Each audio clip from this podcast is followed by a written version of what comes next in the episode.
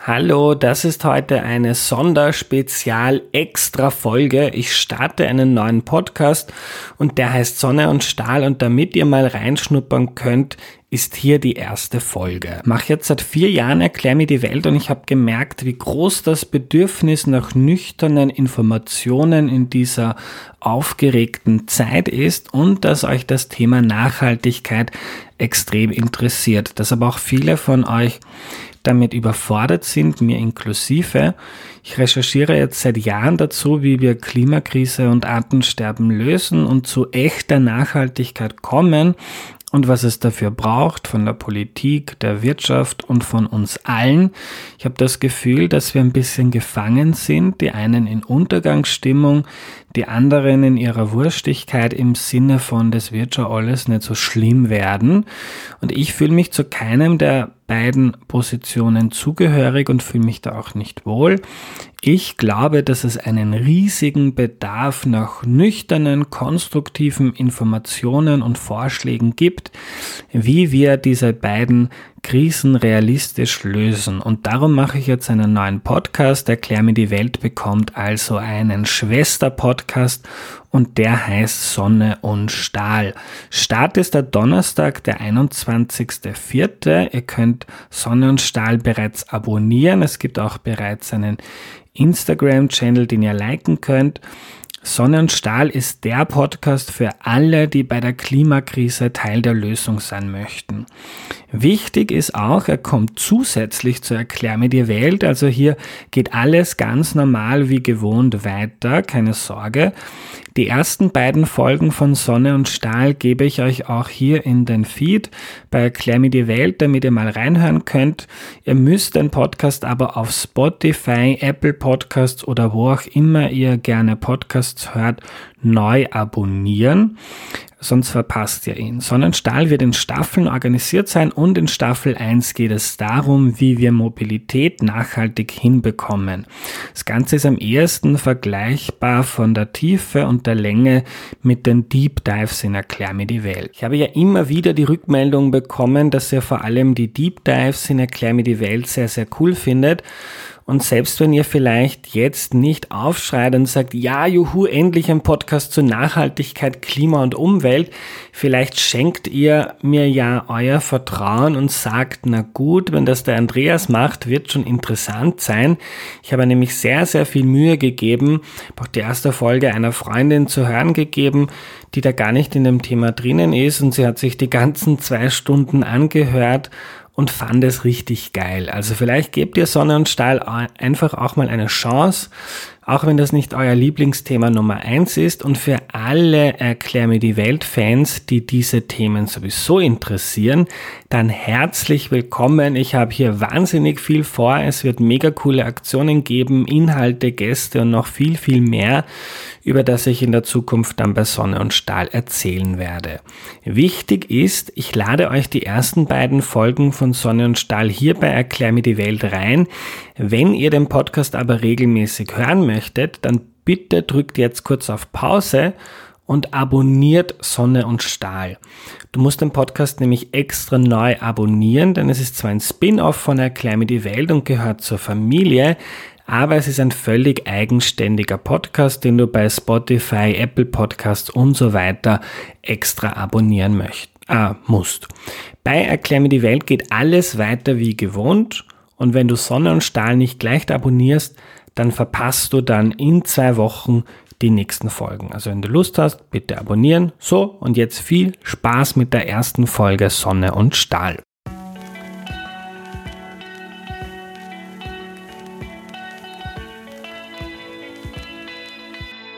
Hallo, mein Name ist Andreas Sator und das ist Sonne und Stahl.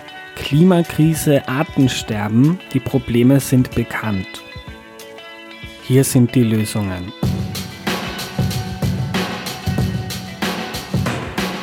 Folge 1 von Sonne und Stahl und liebe Leute, ich sage euch, ich bin so unfassbar aufgeregt. Ich habe jetzt seit Monaten still und heimlich in meinem Kämmerchen an diesem Projekt gearbeitet und endlich kann ich es mit euch teilen. Wir beginnen mit einer Staffel, in der in den nächsten Wochen jede Woche am Donnerstag eine neue Folge kommt und die erste Staffel dreht sich um das Thema Auto und Mobilität.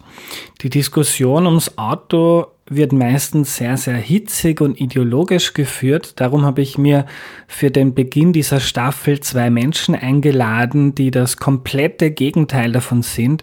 Nüchtern, sachlich, pragmatisch und zielorientiert genau, wie Sonne und Stahl sein möchte. Zu Gast sind Holger Heinfellner und Christian Hochfeld Holger ist Mobilitätsexperte beim österreichischen Umweltbundesamt. Der ist einer der absoluten Auskenner zu nachhaltiger Mobilität in Österreich. Das Umweltbundesamt ist quasi die wichtigste staatliche Denkfabrik zu Umweltthemen. Und Christian wiederum ist Chef von Agora Verkehrswende, einer deutschen Denkfabrik, die seit Jahren den Diskurs zur Mobilität, Energie und Klima in Deutschland vorantreibt und sehr tolle politiknahe Inputs liefert. Wer sich für die Studien und Berichte interessiert, auf die dieser Podcast fußt, der kann auf sonneundstahl.at gehen und dort beim Beitrag zur Episode alles herunterladen und selbst nachlesen. Los geht's. Hallo Holger. Guten Morgen, hallo. Hallo Christian. Schönen guten Morgen, Andreas. Schönen guten Morgen. Ich versuche mal das Problem, über das wir heute sprechen, zu skizzieren. Ähm, beim Thema Mobilität und vor allem Auto, über das wir heute sprechen möchten, gibt es einmal den Klimaaspekt. Das weiß eh jeder mittlerweile. Benzin, Diesel ähm, führen zu CO2-Emissionen auch noch zu anderen. Das treibt den Klimawandel an. Das ist nicht gut und das muss sich ändern. Dann gibt es ein großes Thema, das noch nicht so viel Aufmerksamkeit bekommt, das Artensterben. Ganz vielen äh, Tieren, Pflanzen geht der Lebensraum aus. Kann man sich zum Beispiel anschauen, Insekten, Vögel, Frösche etc. verschwinden. Das ist auch nicht gut. Auch da gibt es Handlungsbedarf und da ist das Auto äh, oder unsere jetzige Form der Mobilität einfach sehr platzintensiv, weil ein Auto relativ viel Platz braucht und die Straßen dafür. Thema Platz ist auch in der Stadt ein Thema, das immer mehr ähm, in den Fokus rückt. Das Thema Lebensqualität, wofür verwendet man eigentlich den Platz auf der Straße? Früher haben da mal die Kinder gespielt, ist schon lange aus, ähm, aber gibt es mehr Bewegung, äh, dass, dass man in diese Richtung wieder geht. Und gibt es noch viele andere Umwelt, Umweltprobleme, Luftverschmutzung, Feinstaub, der Lärm, ähm, Gesundheitsprobleme, einerseits Unfälle, ähm, aber auch der Bewegungsmangel, den das jetzige Mobilitätssystem mit verursacht. Dann gibt's noch soziale Probleme. Ein Auto ist ziemlich teuer, wie jeder weiß, der ein Auto hat und fährt und damit tanken muss und backen und Versicherung etc. Und weiß, im Status quo in Österreich und Deutschland oft so ist, dass man aber ohne Auto nicht wirklich sinnvoll am gesellschaftlichen Leben teilnehmen kann ist es vor allem für Menschen mit niedrigen Einkommen ein Problem. Und das Auto ist natürlich nicht nur ein Problem, das Auto ist auch super, spielt wirtschaftlich eine große Rolle in unseren beiden Ländern, ähm, steht für Freiheit, es macht Spaß, es macht uns mobil. Also das Auto hat viele gute, tolle Seiten, aber verursacht auch Probleme. Und wie man mit diesen Problemen umgeht, vor allem mit Fokus auf Nachhaltigkeit, auf Umwelt und Klima, Darüber möchte ich heute mit euch beiden reden. Christian, habe ich was vergessen? Nein, ich glaube, du hast das gut beschrieben, um was es geht. Ähm, um das Thema Verkehrswende, dass wir den Verkehr in Zukunft so ausrichten, dass wir nicht eine breite Spur der Verwüstung durch die Landschaft und durch die Natur ähm, und durch das Weltklima ziehen. Ja. Christian, ich habe mir gestern die Daten angeschaut für Deutschland. Die Emissionen im Verkehr sind relativ konstant in den letzten 30 Jahren. Also circa so hoch wie 1990. Gleichzeitig ist der Verkehr aber sehr stark gestiegen, um ein Drittel oder so. Ähm, das heißt, die Autos sind irgendwie effizienter, mehr Verkehr führt nicht zu mehr Emissionen. Auch die Abgase und so weiter sind ähm, massiv gesunken. Ist ja schon mal gar nicht so schlecht, oder? Naja, vor dem Hintergrund des Ziels, was wir haben, nämlich äh, bis 2045, also ähm, im Laufe der nächsten Generationen gänzlich klimaneutral zu sein, also Null Emissionen zu haben, ist die Botschaft, äh, das Glas ist halb voll oder halb leer. Ich würde mal sagen, es ist halb leer, weil wir wirklich vor einer sehr großen Herausforderung stehen.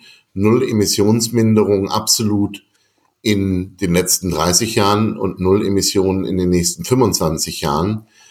Ähm, das beschreibt die Situation. Richtig ist ein Vorteil und ein ähm, Gewinn ist schon mal, dass wir den, das Verkehrswachstum und die Verkehrsmenge entkoppelt haben von den Emissionen. Aber das reicht eben hinten und vorne nicht. Also die Emissionen, Emissionen müssten eigentlich schon fallen und tun das hoffentlich auch in der, in der Zukunft, wie das noch viel, viel schneller geht. Darüber reden wir heute. Holger, die Situation in Österreich ist eine gänzlich andere.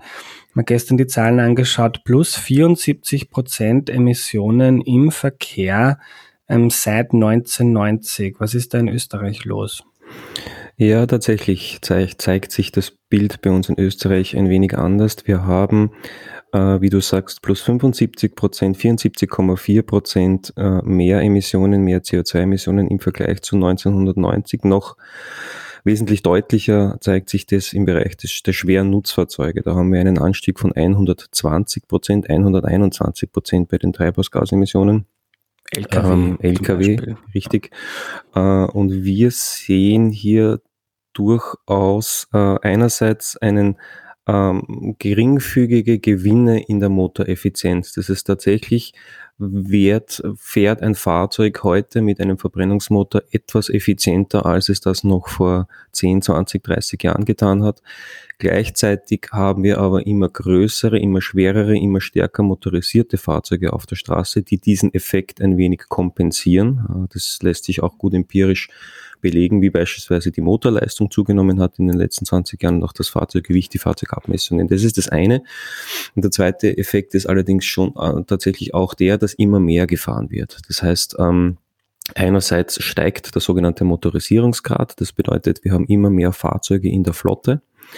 Ähm, und andererseits wird mit diesen Fahrzeugen auch immer weiter gefahren. Das heißt, wir haben einen leichten Anstieg auch bei den spezifischen jährlichen aber der, der spezifischen jährlichen Fahrleistung, die mit diesen Fahrzeugen zurückgelegt wird. Das heißt, ja, leichte technologische Gewinne, die werden aber auf mehreren Seiten kompensiert, was darauf äh, oder was ähm, dazu führt, dass in Summe die Treibhausgasemissionen eben doch relativ deutlich steigen in Österreich und das ähm, im Verkehrssektor als einzigen Sektor. Also wir haben tatsächlich in allen anderen Sektoren einen, eine Reduktion der Treibhausgasemissionen geschafft, nur beim Verkehr eben nicht Anstieg, wie du richtig gesagt hast, um 74,4 Prozent.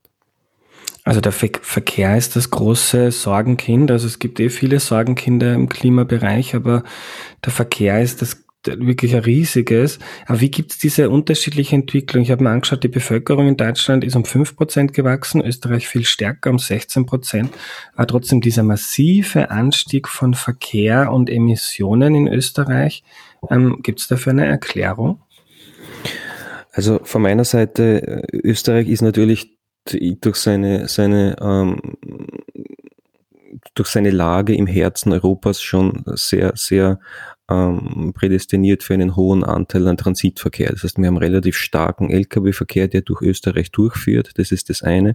Und das andere ist, dass wir durch unsere vergleichsweise oder im Vergleich zu unseren Nachbarländern niedrigeren Kraftstoffpreise auch einen sogenannten Kraftstoffexport in unserer Bilanz mitrechnen müssen. Das heißt, Kraftstoff, der in Österreich vertankt wird, äh, der in Österreich äh, doch vertankt wird, aber im Ausland sozusagen verfahren wird. Ähm, geht auch in die Bilanz ein, in die österreichische Treibhausgasbilanz. Also das sind sicher zwei Aspekte, die man hier nennen muss, warum hier die Zahlen im Vergleich zu Deutschland doch so stark auseinander. Ja. Also die Treibhausgase misst man daran, wie viel wird ähm, äh, getankt in Österreich und da ist dann egal, ob das ein österreichischer LKW ist oder vielleicht ein rumänischer, der am Weg nach Berlin ist, wenn er auf der Haltestelle in, weiß ich nicht, Losdorf tankt, dann ist das ein österreichischer Treibhaus. Genau, jeder Kraftstoff, der in Österreich in den Verkehr gebracht wird, zählt auch hinsichtlich der CO2-Emissionen, die er bei dessen Verbrennung äh, verursacht, in die österreichische Bilanz. Ja, also es erklärt vielleicht einmal diesen, diesen Unterschied. Trotzdem in beiden Ländern der Verkehr steigt stark an. Äh, warum ist das so, Christian? Also da ist es richtig, Andreas, wenn wir tatsächlich ähm, Personen- und Güterverkehr auseinanderhalten. Ähm, beim Personenverkehr ist der Anstieg des Verkehrs ähm, oder der Verkehrsleistung, wie wir sagen, auf zwei Gründe zurückzuführen. Das eine ist, das ist wirklich ein sehr, sehr langfristiger demografischer Effekt, dass wir merken, dass Menschen, die ähm, in das Rentenalter kommen oder in höhere Altersstufen kommen, viel mobiler sind, als das äh, früher der Fall war. Das heißt, ähm, sowohl mehr Fahrzeuge besitzen und damit auch viel mehr unterwegs sind, schon während ihrer Dienstzeit noch ähm, sehr stark pendeln und ähm, dann aber auch, wenn sie ins Rentenalter eingehen, zwar grundsätzlich weniger fahren, aber immer noch deutlich mehr als früher. Und das ist ein sehr erheblicher Effekt, ähm, der die Verkehrsleistung steigert. Und das Zweite ist, dass wir tatsächlich auch über Fehlanreizsysteme ähm, das Weite- und Fernpendeln zur Arbeit fördern. Und dass damit gerade die Wege zur und von der Arbeit nach Hause wieder immer länger werden und gerade die langen Wege auch immer mehr werden. Wir haben ein starkes Wachstum an Fernpendlern. Jedes Jahr pendeln zehn Prozent mehr Menschen zwischen Berlin und München zur Arbeit. Das ist zwar nur zweimal in der Woche, also montags hin, freitags zurück, aber äh, wenn das steigt, das sind halt einfach einen großen Anteil der Verkehrsleistung. Das heißt, die Wege sind gar nicht so viele, aber der Anteil an der Verkehrsleistung und damit dann auch an den Emissionen ist enorm hoch. Und deshalb sehen wir ähm, ein Wachstum in der Verkehrsleistung und das spiegelt sich dann auch bei den äh, Emissionen wieder. Christian, du sprichst dann einen ganz äh, wichtigen Punkt auch an. Ich habe mir auch die Zahlen für Österreich noch einmal rausgesucht. Wir haben in Österreich äh, seit, ich würde fast sagen, seit es Aufzeichnungen gibt, also seit 1983, eine annähernd konstante Tageswegedauer von circa 70 Minuten. Das heißt, circa 70 Minuten ist die Österreicherin, der Österreicher äh, mobil unterwegs. Gleichzeitig haben wir hier seit 1983, gleichzeitig hat die Tageswegelänge deutlich zugenommen. Wir haben im Jahr 1983, das war eine Mobilitätserhebung damals, 22 Kilometer zurückgelegt an einem Tag. 1995 waren es schon 29 und bei der letzten Mobilitätserhebung Österreich unterwegs 2013, 14 waren es 36 Kilometer. Das heißt, wir sind sozusagen gleich lange unterwegs, aber die Wegelänge nimmt dabei deutlich zu.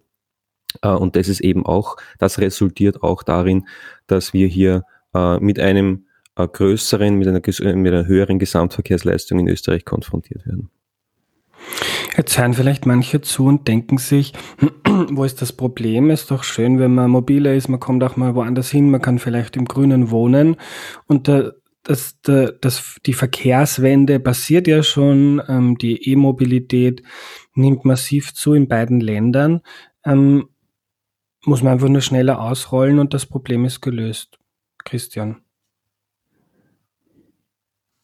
Ja, das ist sicherlich ein Teil ähm, der Lösung, die wir sehen. Auf der anderen Seite möchte ich nochmal da äh, einhaken, wo Holger eben nochmal ausgeführt hat, Wegeanzahl bleibt gleich, Wegelänge erhöht sich. Und da, glaube ich, ist äh, eine Wurzel des Problems zu sehen, dass wir in der Vergangenheit ähm, die Verkehrs-, also die Ziele der Verkehrsentwicklung in Deutschland zumindestens ähm, und ich glaube, das ist tatsächlich in Deutschland und Österreich sehr ähnlich von der Gesetzgebung her, bemessen an Leichtigkeit und Flüssigkeit.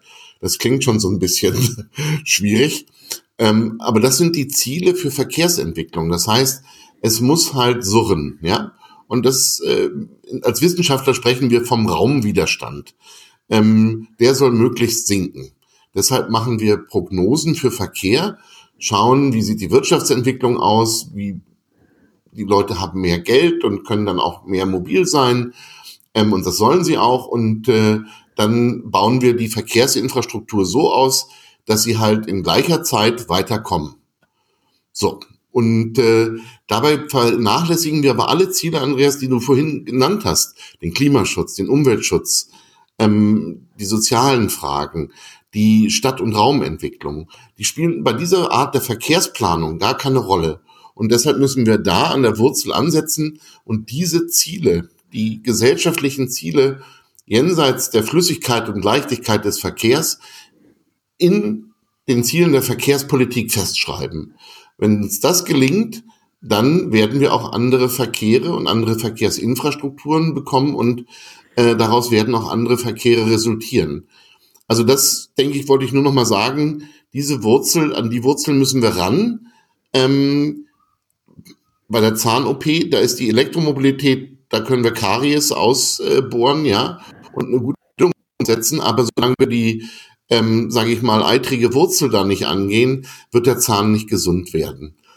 Elektromobilität, ja, ist sicherlich ähm, ein absolut essentielles Lösung, ein essentieller Lösungsbeitrag, den brauchen wir unbedingt. Ähm, und wir sind, denke ich, tatsächlich weiter, als wir das vielleicht vor fünf Jahren gedacht haben. Vielleicht war ich zu pessimistisch vor fünf Jahren, aber wir sind schon deutlich weiter. Aber jetzt müssen wir nochmal einen Zahn zulegen, um bei dem Bild zu bleiben. Und wir brauchen wirklich jetzt Speed and Scale.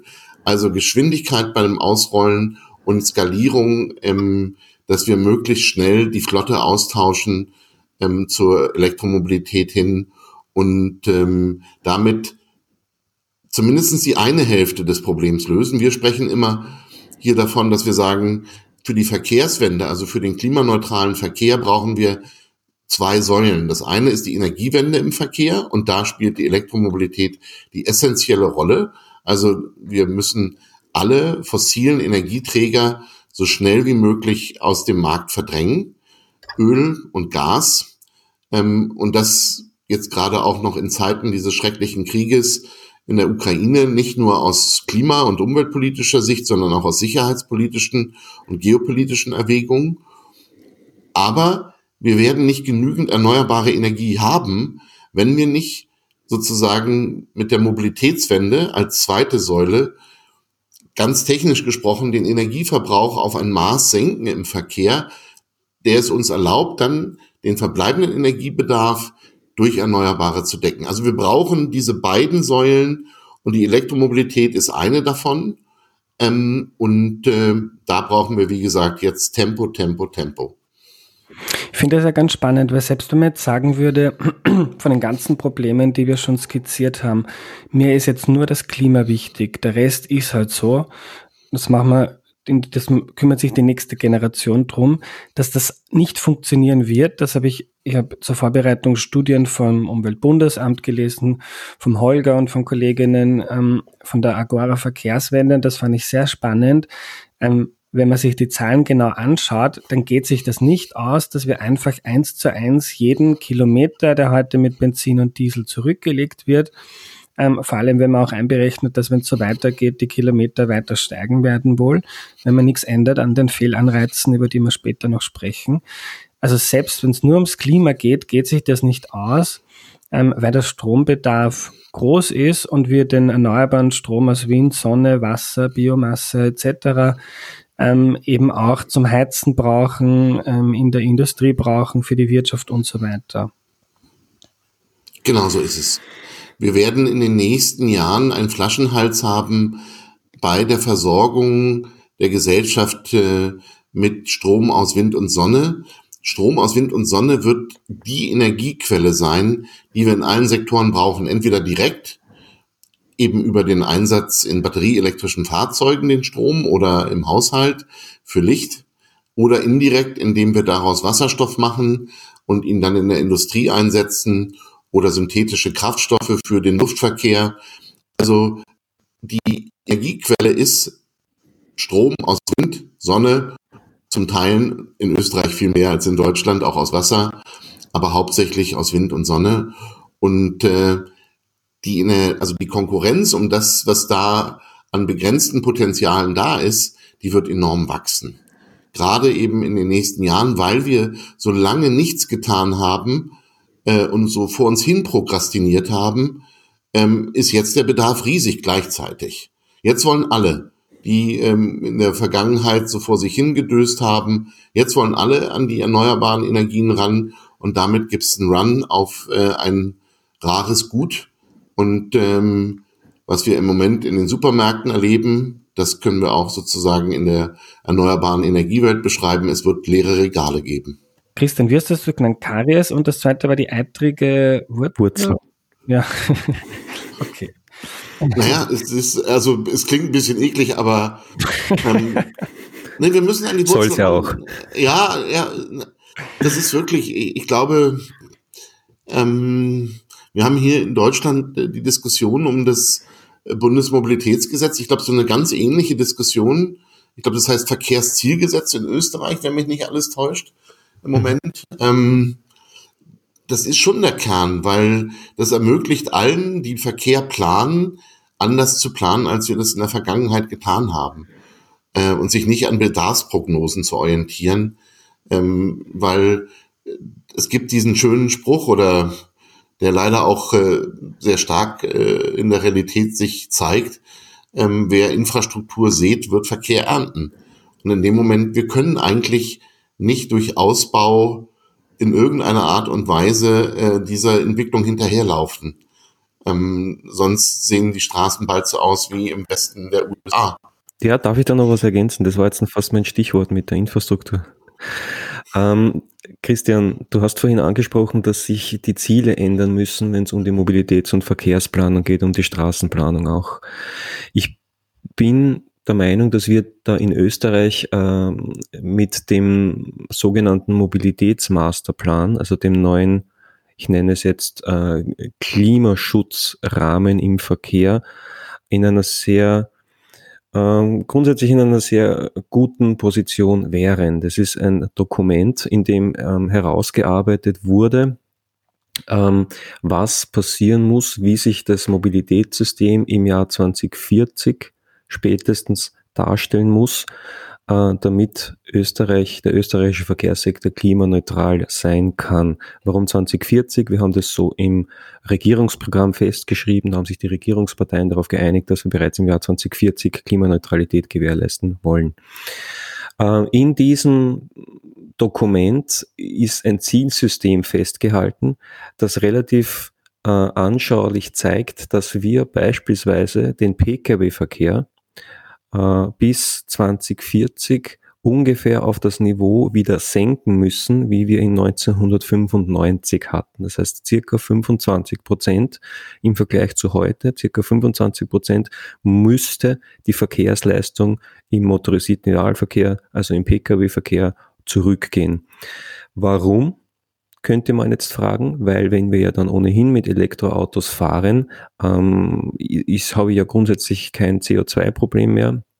Das stimmt einerseits nur dann, wenn das Elektroauto ausschließlich mit erneuerbarem Strom betrieben wird, wie es auch der Christian vorhin angesprochen hat. Und das bringt mich jetzt zu dem zweiten Kernpunkt. Diese erneuerbare Energie, auch das wurde schon gesagt, ist äh, ein sehr, sehr begehrtes Gut. Heute schon und wird äh, zukünftig noch viel mehr werden. Wir haben im Umweltbundesamt eine Studie erstellt vor mittlerweile zwei Jahren, wo wir mit allen Stakeholdern gesprochen haben, von der Bioenergie, äh, Sonnenenergie, Windenergie, Wasserkraft, welche Mengen an erneuerbar, erneuerbarer Energie in Österreich bis zum Jahr 2040 grundsätzlich zur Verfügung gestellt werden könnten.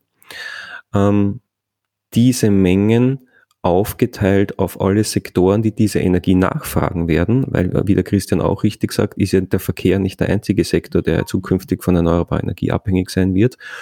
Äh, und diese Energiemenge, die da rausgekommen ist, hat eben gezeigt, dass es nicht ausreicht, ausschließlich die jetzt 5,1 2040 bei unveränderten Rahmenbedingungen 6 Millionen PKWs in Österreich sein, dass es nicht ausreicht, wenn wir diese Fahrzeuge ausschließlich elektrifizieren, das heißt mit Strom betreiben wollen, weil wir die Energie nicht haben werden. Und das unterstreicht den das Erfordernis, wie es auch in diesem Mobilitätsmasterplan niedergeschrieben ist, dass es äh, einen Strauß an Maßnahmen braucht. Das heißt, Elektromobilität ist ein ganz, eine ganz zentrale Säule, ohne der wir die Klimaneutralität nicht erreichen werden. Klimaneutralität einerseits, aber wir haben natürlich auch viele andere Aspekte wie ähm, Luftverunreinigungen, äh, Lärmemissionen, alles was dazugehört. Ähm, aber es wird auch äh, erforderlich sein, andere Mobilitätsformen, den Umweltverbund, wie wir ihn nennen, also den öffentlichen Verkehr, das Radfahren, das zu Fuß gehen, äh, stark zu forcieren, da wir sonst aus heutiger Sicht mit der Energie, mit der erneuerbaren Energie, die uns zur Verfügung stehen wird, nicht auskommen werden. Kurze Nachfrage dazu. Jetzt haben wir zum Beispiel in Oberösterreich die Föß, die wahnsinnig viel ähm, Energie verbraucht. Ähm, die Energie muss man nicht nur in Österreich herstellen, man könnte dann auch grünes Gas importieren nach Österreich. Ändert das was an der Rechnung?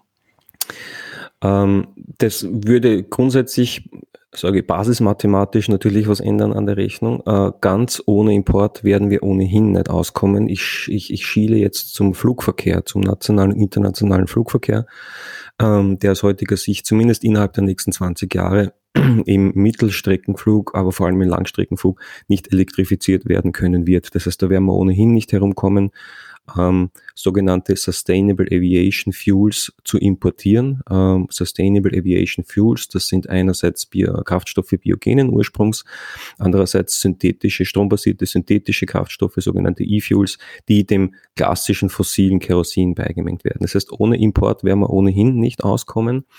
Ähm, es kann sein, dass uns das für den einen, für die eine oder andere, äh, für den einen oder anderen Industriebetrieb auch blühen wird, dass wir hier importieren werden müssen. Äh, ich halte es allerdings für den falschen Zugang, sich jetzt im Jahr 2022 schon darauf zu verlassen, dass es ein Land geben wird, das uns mit äh, günstigem, erneuerbarem Strom versorgen wird. Weil dieses Land ist aus meiner Sicht im Moment äh, noch nicht absehbar. Ganz im Gegenteil, jedes Land steht vor der Herausforderung, dass es sein Wirtschaftssystem auf erneuerbaren Strom umstellen muss. Äh, und wir, wie gesagt, wollen das noch fünf Jahre früher schaffen als beispielsweise Deutschland, zehn Jahre früher als manche andere Länder. Äh, und bis in, in diesem Zeitraum ähm, wird es schlichtweg ähm, äh, nicht so einfach sein, erneuerbare Energie zu importieren, weil sich das Land nicht finden wird, das bereitwillig exportiert.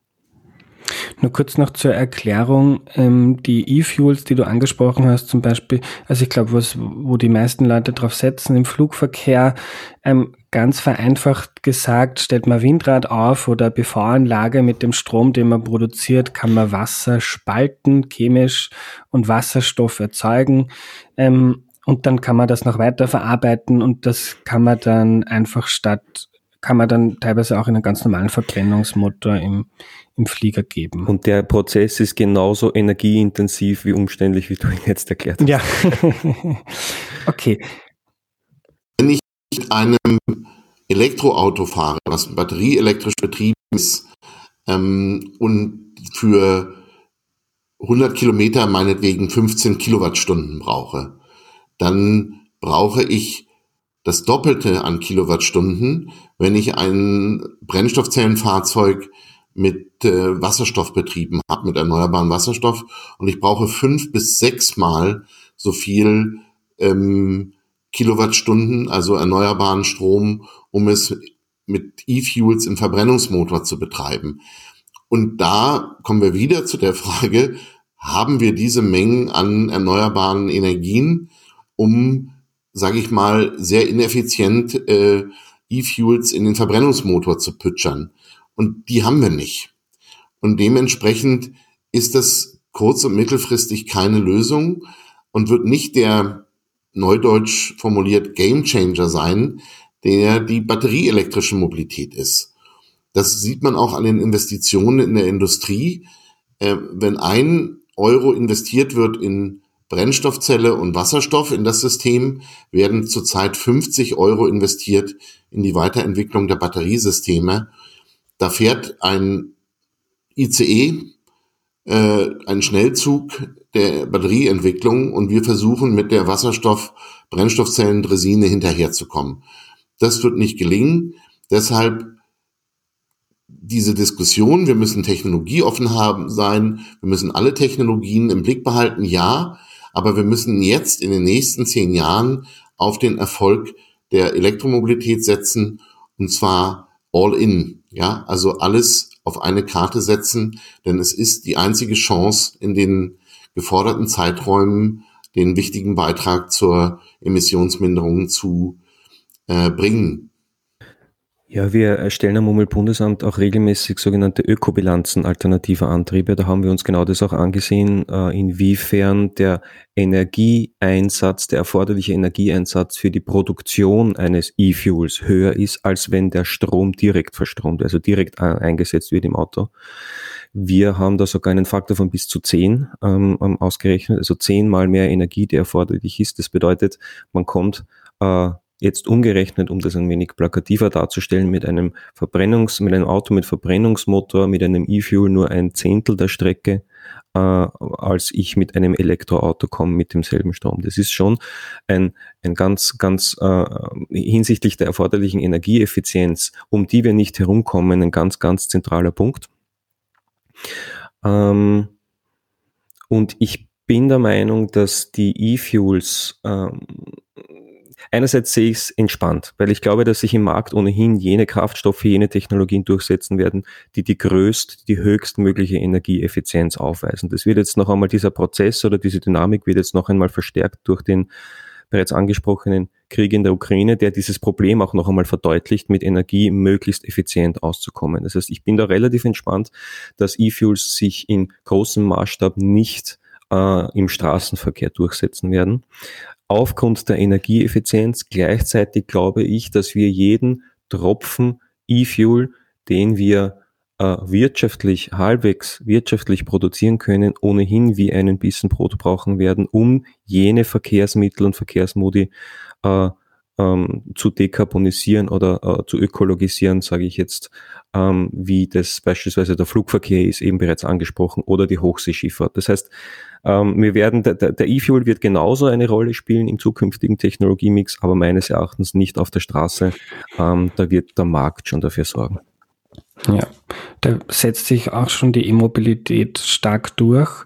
Ähm, man gestern angeschaut, in Deutschland und Österreich ist es relativ ähnlich. Derzeit die aktuellen Zahlen, 14 Prozent der neu zugelassenen Autos sind schon E-Autos ähm, steigert sich stark, aber gleichzeitig im Bestand sind in beiden Ländern circa gutes Prozent ähm, aller Autos sind E-Autos, das heißt 99 oder 98,5 Prozent der Autos, die herumfahren, fahren noch mit Benzin oder Diesel. Aber ich möchte kurz was festhalten, weil ich das ganz interessant finde. Ähm, Wenn es um Thema Verkehr, Auto geht, sind das ja oft sehr hitzige ideologische Diskussionen. Das merke ich auch bei mir selber, im Bekanntenkreis, auf Social Media, schnell die Debatte Auto, ja oder nein, Fahrrad versus Auto und so weiter. Und was ich bei euch beiden sehr spannend finde, auch bei den Studien und Papieren, die ihr vorgelegt habt, ihr versachlicht die Debatte. Und es ist klar, dass auch in der Zukunft das Auto geben wird, dass das wichtig sein wird, vor allem am Land. Ähm, ist nicht die Frage Auto ja oder nein. Ähm, wer ein Auto fahren möchte, der soll das bitte, aber im jetzigen System gibt es Probleme und wir müssen, es geht sich nicht anders aus, als den Verkehr zu reduzieren. Holger hat jetzt gesagt, 25 Prozent weniger Kilometer bis 2040. Holger, ich glaube, bei euch habe ich gelesen, minus 30 Prozent ist circa notwendig für die, für die Klimaneutralität 2045 in Deutschland. Und ich finde, das sind dann Zahlen, mit denen man viel sachlichere Debatte führen kann, weil dann brauche ich nicht sagen, du bist böse, du fährst ein Auto, fahr Auto gerne, mach das. Ich fahre auch immer wieder mit dem Auto, aber man kann sagen, okay, wie kriegen wir hin, minus 25, minus 30 Prozent, das ist viel, vor allem weil die Kilometer im Steigen sind. Also man muss das irgendwie wie bei den Corona-Zahlen nicht nur stabilisieren, sondern nach unten kriegen. Aber das ist eigentlich was, wo eine Basis, ähm, mit der man eine konstruktive, gute Debatte führen kann. Wo gibt's heute Kilometer mit dem Auto, die man eigentlich besser anders hinbekommen kann? Und das würde ich jetzt gern mit euch besprechen. Ähm, Verkehr reduzieren. Okay, haben wir uns geeinigt, sollten wir. Wie machen wir das? Ja, also ich fange da erstmal gerne an. Und äh, ich finde es sehr wichtig, Andreas, was du gesagt hast, ähm, weil das wirklich in der Debatte immer sehr durcheinander geht. Das ist ähm, sehr, sehr schnell, dass behauptet wird, ja, ihr seid ja sowieso nur gegen das Auto. Ähm, und äh, oder es werden ähm, Argumente eingeführt, wir brauchen weniger Autos, wir brauchen weniger Autos. in unseren Rechnungen und deswegen auch nochmal vielen Dank. Ich nehme das immer als Anerkennung, ähm, das Thema zur Versachlichung. Es wird dann am Ende eine, wenn wir über Qualitätsziele reden und über Maßnahmen, die wir ergreifen, um diese Qualitätsziele zu erreichen, im Klimaschutz, im Umweltschutz ähm, und auch in unseren Städten, dann wird, werden eine gewisse Anzahl an Autos resultieren daraus. Aber es ist nicht das Ziel, die Autos zu, äh, zu reduzieren, sondern sie werden dann weniger werden, weil es andere Mobilitätsverhalten gibt und andere Entscheidungen getroffen werden, wie wir die Mobilität abwickeln. Und deshalb ist es aus meiner Sicht wichtig, das erste und rationalste ist, ähm, dass wir sozusagen bei der Frage, wie reduzieren wir Verkehr und verlagern wir Verkehr, das würde ich immer zusammen sehen, ähm, dass wir die Preise anrechnen, die die Verkehre gesellschaftlich verursachen. Das heißt, die Kosten, die sozusagen ähm, auf eine Rechnung geschrieben werden, die nicht der Fahrer erhält, sondern die, der, die der Gesellschaft vorgelegt werden. Ähm, wir sprechen dann gern von den externen Kosten, also genau das, den Schaden fürs Klima, den Schaden für die ähm, Luftverschmutzung, den Schaden für die Flächeninanspruchnahme und Zerschneidung unserer Flächen und damit auch der Schaden an der Biodiversität. All diese Schäden, die bisher sozusagen for free sind für den Autofahrer oder die Autofahrerin, die müssen wir in Zukunft anrechnen. Ähm, die überholten Privilegien, dass das äh, nicht mit auf der Rechnung steht, ähm, das können wir uns nicht mehr leisten und daraus äh, ergibt sich ähm, sozusagen äh, dann, dass wir weniger fahren werden, dass wir anders mobil sein werden und dass wir effizienter und elektromobil äh, unterwegs sein werden. Und ähm, da können wir jetzt über die einzelnen Instrumente reden, aber der Grundsatz ist faire Preise ähm, für den Straßenverkehr oder für den, über den wir jetzt schwerpunktmäßig reden, landgebundenen Verkehr. Ja. Äh, jetzt gibt es das Argument aber von vielen AutofahrerInnen, das ich auch gut nachvollziehen kann. Es ist eh schon sehr teuer. Ähm, es ist auch hoch besteuert, zum Beispiel Mineralölsteuer ähm, ist in Österreich und Deutschland recht hoch. Jetzt die Frage hoch im Vergleich zu was, aber zum Beispiel in Amerika ist der Sprit halb so, halb so teuer, weil es kaum, kaum Steuern drauf gibt. Ich sage nicht, dass das besser ist, weil es auch der Energieverbrauch doppelt so hoch im Verkehr. Aber das Autofahren ist ohnehin schon recht teuer. Die meisten Leute fahren mit dem Auto. Ähm, und das kennen wir alle aus der politischen Diskussion. Ähm, Gerade passiert das Gegenteil in Deutschland. Jetzt gibt es einen Tankrabatt, also macht's Tanken nicht, das Autofahren nicht teurer per Gesetz, sondern billiger. Ist halt diese Kostenwahrheit, ähm, ist halt politisch, gesellschaftlich schwer durchzusetzen, oder? Ja, also das steht außer Frage. Ähm, und äh, ihr werdet sicher gleich ergänzen, wie das in Österreich ist. Aber ich kann es in gewisser Art und Weise auch nachvollziehen, dass wenn du immer umsonst irgendwas bekommen hast, was aber nicht umsonst ist, sei es, dass du umsonst ins Schwimmbad gekommen bist, obwohl es fünf Euro kostet, dann ist es natürlich erstmal ein Skandal, wenn auf einmal du die fünf Euro bezahlen musst. Du bist empört darüber, dass du jetzt etwas zahlen musst, was aber immer schon eigentlich einen Preis hatte. Ähm, und da hilft es eben nicht, dass wir in der Politik viele Politiker haben, die unterwegs sind, die den Menschen vermitteln wollen, ihr müsst es nicht zahlen, ihr könnt weiterhin umsonst baden gehen. Und das ist die Unehrlichkeit in der Politik, die diese, ähm, die dieses Empfinden, es ist schon teuer und ich werde unverhältnismäßig abgezockt als Autofahrer, ähm, die das noch verstärkt. Und äh, deshalb prangern wir wirklich in der Politik an, endlich eine Ehrlichkeit an den Tag zu legen, den Menschen klar zu machen, es wird sozusagen, wir werden Alternativen fördern, wir werden Mobilität sichern und Mobilitätsoptionen ausbauen, insbesondere, wie Holger gesagt hat, den Umweltverbund, die Mobilitätsallianz, die öffentlichen Verkehre, ähm, um mobil bleiben zu können. Auf der einen Seite, aber wir werden auch dem Autoverkehr, der bisher subventioniert worden ist, ähm, die Warenkosten anrechnen müssen, ähm, einfach um auch da werden wir sicherlich noch zu kommen, auch den sozial zu sein und äh, ein sozial faires System zu haben. Denn jetzt ist das System ja auch nicht sozial fair und ausgeglichen. Und ich finde, die Frage ist wirklich offen, ist der Autofahrer die Melkkuh oder eigentlich die Mastgans der Nation? Weil wir halt viel Geld in den Autoverkehr subventionieren und wie wir, weil wir den Autoverkehr in der Vergangenheit stark subventioniert haben und uns das jetzt nicht mehr leisten können. Und da braucht es alle, um ehrlich zu sagen, Leute, die Rechnung geht nicht mehr auf. Wir müssen jetzt äh, wahre Preise nehmen.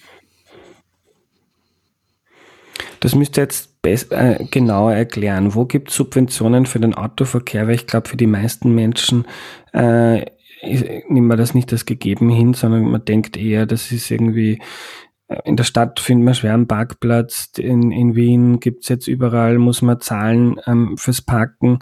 Tanken wird immer teurer etc. Also ich glaube, wenn ich da direkt anschließen darf, wie es der Christian sagt, die Kosten, die Kraftstoffkosten sind äh, ja historisch niedrig. Also das eigentliche Problem ist ja nicht, dass der Kraftstoff jetzt teurer wird, sondern dass er seit jeher viel zu billig ist. Und das ruft jetzt auch diesen großen Aufschrei hervor. Äh, wir haben jetzt in Österreich vor rund einem Monat auch äh, kriegbedingt Kraftstoffpreise von über zwei Euro gehabt am Liter. Das ist aber zugleich, muss ich sagen, äh, ein Wert, wo wir eigentlich minimal hin müssten, um die externen Kosten, die von Christian schon angesprochen wurden, auch abzubilden. Ähm, das heißt, äh, diesen Wert, diesen, diese, diese Kraftstoffkosten äh, mittelfristig zu erreichen, äh, wäre vermutlich ohnehin das Ziel einer klimaorientierten Politik. Nur ging es halt jetzt tatsächlich sehr schnell, also innerhalb von wenigen Tagen, dass der Kraftstoffpreis so hoch wurde und das sorgt dann natürlich für Irritation. Gleichzeitig äh, ist es schon wichtig, ähm, hier Alternativen zu bieten. Äh, weil wir sehen, wir haben in Frankreich gesehen, Stichwort Gelbwestenproteste, was passiert, wenn keine Alternativen angeboten werden. Das heißt, wenn nur der Kraftstoffpreis erhöht wird, was zweifelsohne erforderlich ist, um die gesamten Kosten ähm, ähm, abzubilden, die der Verkehr verursacht, kommen wir nicht drum herum. Das ist, das ist ganz klar. Gleichzeitig ist es aber wichtig, einerseits ähm, Alternativen zu schaffen und vielleicht sogar mit einer Zweckwidmung, mit, äh, Zweckwidmung der Mehreinnahmen ähm, der Bevölkerung zu zeigen, was mit dem Geld auch passiert. Also wenn ich jetzt sage, ich nehme jetzt ein 2 Euro, 2,50 Euro am Liter ein und du 50 Prozent davon Zweckwidmen äh, und äh, reinvestiere das in den Ausbau des öffentlichen Verkehrs oder der Radinfrastruktur beispielsweise, dann ist die Akzeptanz deutlich höher, als wenn äh, man nicht weiß, wozu dieses Mehrgeld eingehoben wird sozusagen. Ähm, wo wird das, der Kfz-Verkehr subventioniert? Naja, in allererster äh, Instanz eben beim Kraftstoffpreis. Ja, also der ist, der ist tatsächlich subventioniert ohne Ende, sonst wäre er deutlich höher. Da würden wir wahrscheinlich, wenn wir alle externen Kosten einrechnen, bei drei bis vier Euro am, am Liter. Aber das ist nicht äh, im Bewusstsein äh, der Bevölkerung, weil der Kraftstoff, wie gesagt, seit jeher, seit Jahrzehnten ja. relativ niedrig ist. Ich hake kurz ein, weil ich glaube, für Menschen, die Subventionen normalerweise kennen, fragt man sich jetzt, ähm, was heißt das? Gibt es ein Euro vom Staat pro Liter ähm, äh, Förderung? Ist ja nicht so, gibt ja Steuern drauf, aber Subvention heißt da oder externe Kosten. Ähm, wenn ich jetzt ein Liter verbrenne, dann verursacht das wirtschaftliche Schäden im Laufe der Zeit, ähm, ökologische und so weiter. Und das kann man sich dann, haben sich viele schlaue WissenschaftlerInnen ausgerechnet, ähm, was für Klimaschäden kommen im Laufe der nächsten Jahre, Jahrzehnte, Jahrhunderte auf uns zu, auf uns, auf unsere Kinder, Enkelkinder und so weiter. Ähm, welcher Schaden wird dadurch verursacht, ähm, dass die dass Ökosysteme zusammenbrechen, dass die Biodiversität massiv abnimmt und so indirekte Subventionen gibt es dann zum Beispiel auch. Ähm, in Wien ist es so, man zahlt 10 Euro jetzt, ähm, wenn man ein, wenn man Wiener oder Wienerin ist fürs Parken. Und wenn man sich anschaut, was das eigentlich am Markt kostet, also wenn man jetzt in eine Garage fahren muss, dann zahlt man in den inneren Bezirken 150 Euro. Ähm, und wenn man das jetzt quasi, das wird ja von öffentlicher Hand, kriegt man jetzt 10 Euro pro Parkenden im Monat und gleichzeitig ist aber ein Gut, das eigentlich einen guten Hunderter mehr wert ist und der ist dann eine indirekte Subvention, obwohl direkt kein Geld fließt, nur um zu veranschaulichen, worüber wir da reden. Ich darf ein weiteres prominentes Beispiel einbringen, das ist die äh, Regelung der Pendlerpauschale in Österreich derzeit, vielleicht in, in, in Deutschland ähnlich, wonach ähm, die große, sogenannte große Pendlerpauschale dann ausbezahlt wird, wenn eine Nutzung eines Verkehrsmittels des öffentlichen Verkehrs nicht, äh, was ist der genaue Wortlaut, nicht zumutbar ist. Äh, das bedeutet, wenn ich mit dem Pkw fahre, Schrägstrich fahren muss, bekomme ich deutlich höhere äh, ja, Subventionierung, auch in diesem Fall wieder unter Anführungszeichen, als wenn ich den öffentlichen Verkehr nutze. Ja, gehen wir gleich auf diese, weil der Christian hat vorher gesagt, Fehlanreize im System. Mhm. Das ist also, wenn wir, wenn wir, wenn wir uns fragen, wie man die, ähm, die Kilometer im Verkehr entweder auf andere Verkehrsmittel bekommen, also dass man mit dem Rad fährt, mit dem Zug oder vielleicht sogar zu Fuß geht, wenn man in der Stadt oder im, im, in, im inneren Bereich vom Dorf wohnt, ähm, wie man das hinbekommt. Und da gibt's ja ähm, jetzt viele Anreize im System, die dazu führen, dass der Verkehr so stark gestiegen ist, weil es auch nicht Gott gegeben, dass der Verkehr immer weiter steigt, sondern gibt's politische Entscheidungen und Gesetze und so weiter, die das befördern. Ähm, du hast jetzt die Pendlerpauschale angesprochen. Also es wird gefördert. Äh, Christian, ihr habt einen Vorschlag ausgearbeitet, die mit einem Mobilitätsgeld zu ersetzen. Was wird das heißen? Bei uns ist die Entfernungspauschale oder Pendlerpauschale so geregelt, dass ähm, sozusagen das, was man vom Staat bekommt, abhängig ist vom Einkommensteuersatz. Das heißt, dass der oder diejenige mit einem hohen Einkommen etwa das Dreifache zurückbekommt über die Steuer im Verhältnis zu dem mit einem niedrigen Einkommen. Und das ist ja genau das Gegenteil eigentlich von dem, was wir sozial fair finden, dass wir nämlich diejenigen mit niedrigem Einkommen eigentlich mehr unterstützen sollten. Und jetzt könnte man sagen, und da sind wir auch dabei, eigentlich ist die Pendlerpauschale grundsätzlich ähm, ein Instrument, was wir langfristig abschaffen sollten. Wenn man aber politisch und realpolitische Vorschläge macht, was unser Ziel ist, dann wird es nicht gehen, das in einem Zug abzuräumen. Aber wir können es fairer gestalten, indem wir den, äh, die Pendlerpauschale ersetzen durch ein Mobilitätsgeld. Das heißt, ähm, einen Kilometerbetrag, der unabhängig ist erst einmal vom Einkommen. Das heißt, wir sprechen dann von 10 Cent äh, pro Kilometer, unabhängig davon, ob ich 1000 Euro netto habe oder 4000 Euro netto. Ähm, wir können dann auch noch drüber sprechen, ob wir bei einem bestimmten Nettogehalt diese Pendlerpauschale komplett streichen, weil diese Menschen, ähm, die hohe Einkommen haben und weit pendeln und das sind eigentlich in der Regel nur ähm, sozusagen Menschen mit hohem Einkommen, die weite Pendelstrecken fahren. Also ähm, kurzer Einschub. Das ein, also die Pendelstrecke korreliert mit dem Einkommen. Je weiter die Menschen pendeln, desto höher ist das Einkommen. Macht irgendwie auch Sinn. Für ein niedriges Gehalt ähm, oder für eine Stelle mit einem niedrigen Gehalt fahre ich jetzt nicht 200 Kilometer äh, täglich hin und her. Ähm, also, dass wir es unabhängig vom Einkommen machen und ähm, damit im ersten Schritt schon einmal die unteren Einkommensklassen äh, etwas ähm, stärker entlaste und die höheren Einkommensklassen etwas stärker ähm, oder die Entlastung etwas zurücknehme, das muss man sagen. Ich will gar nicht davon sprechen, dass wir sie belasten, sondern dass wir die Entlastung etwas zurücknehmen, entsprechend auch ihrer ähm, wirtschaftlichen Kapazitäten. Ja, ist auch in Österreich im Regierungsprogramm steht, die Pendlerpauschale soll ökologisiert werden. Noch ist davon nichts zu sehen. Jetzt ist erstmal um, um 50 Prozent angehoben worden wegen der hohen Spritpreise. Ist aber ein anderes Thema. Also das wäre mal was, wo man ansetzen könnte.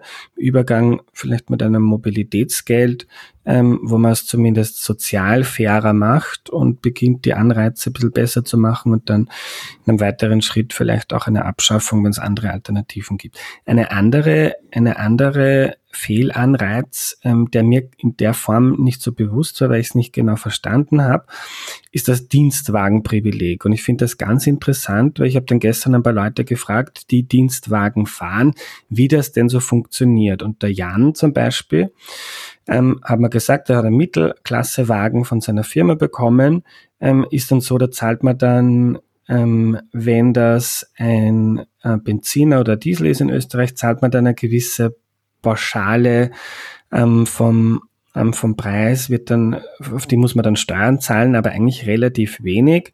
Die Firma kann das Auto günstig kaufen, abschreiben, ähm, dann wieder weiterverkaufen. Ähm, so bringt man ganz viele recht große SUVs und so weiter auch in den Gebrauchtwagenmarkt. Also Gebrauchtwagenmarkt, also das fördert irgendwie den Autobesitz und gleichzeitig auch, wie, wie mir einige Leute ähm, erzählt haben, äh, ist das scheinbar Usus, dass man für den Sprit dann nichts zahlt, das zahlt die Firma.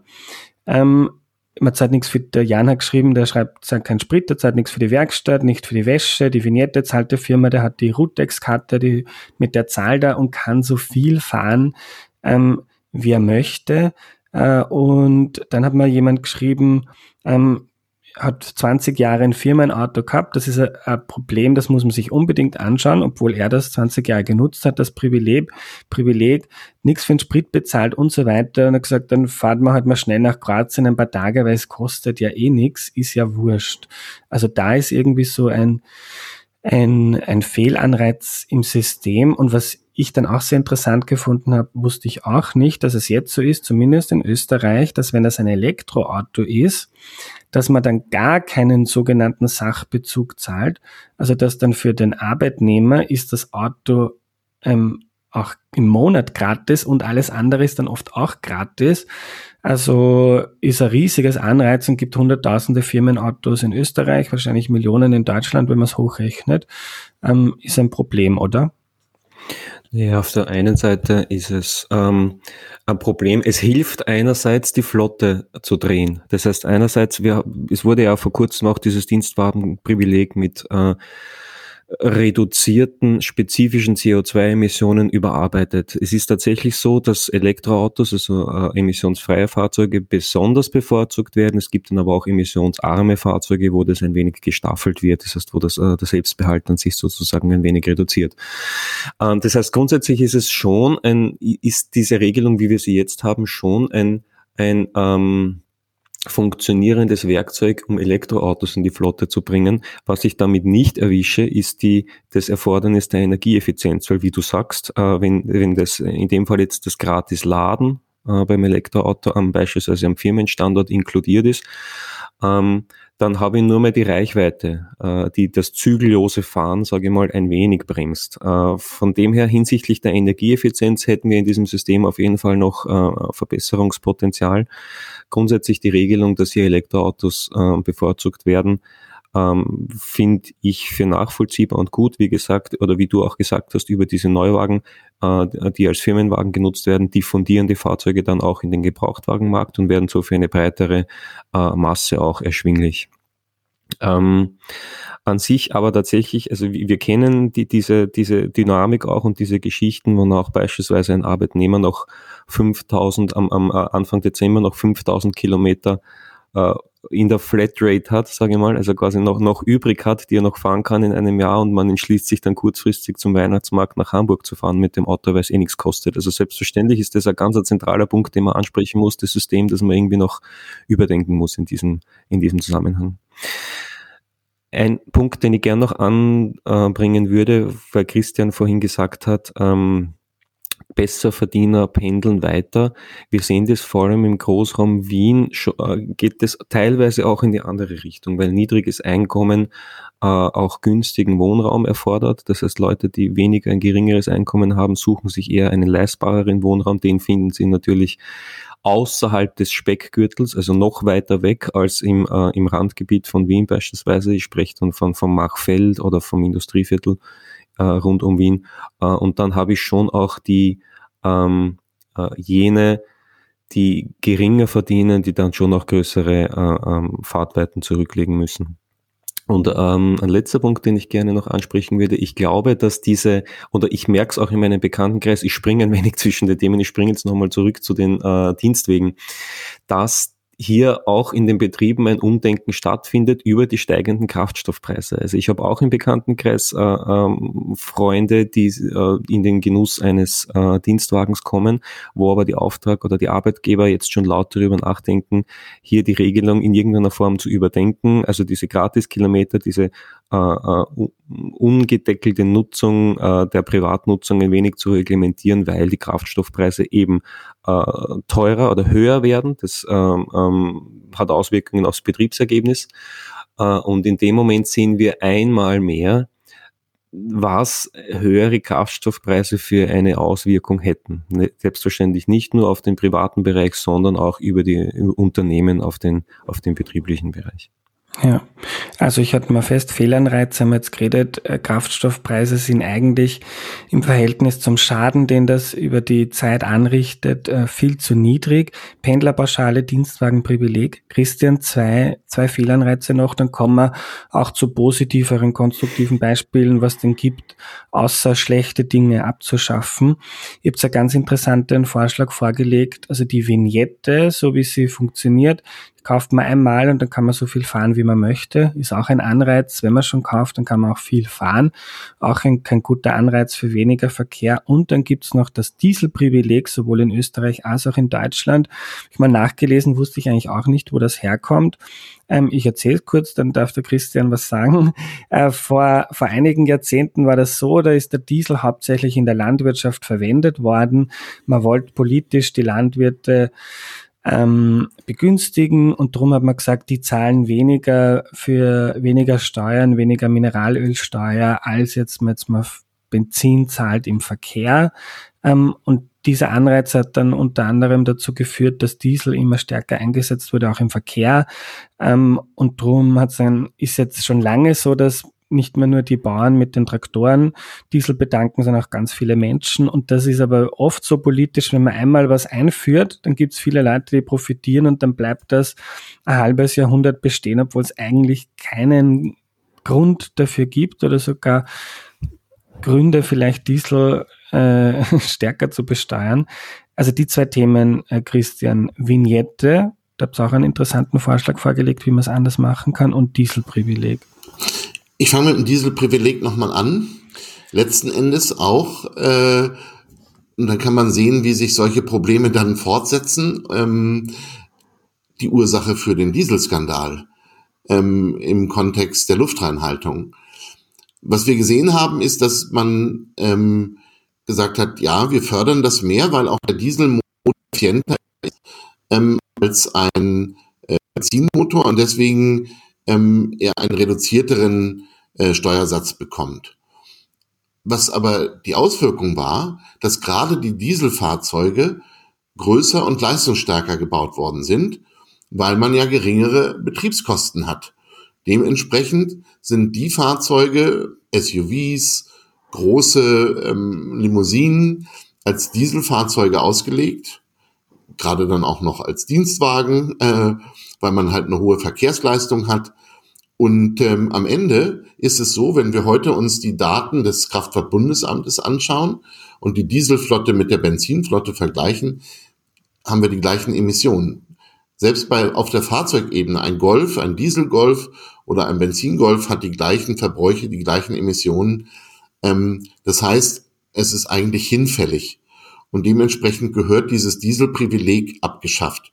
Und um es nochmal klar zu machen, all diese Privilegien, über die wir reden, ähm, haben soziale Schieflage. Warum soll die Kassiererin beim Supermarkt oder der Pfleger im Krankenhaus eigentlich dem Manager seinen Dienstwagen und seine privaten Ausfahrten bezahlen. Und ich würde so weit gehen, auch zu sagen, warum muss sie auch dem Zahnarzt den Elektro-SUV bezahlen über die Steuern? Das ist eigentlich nicht sinnvoll.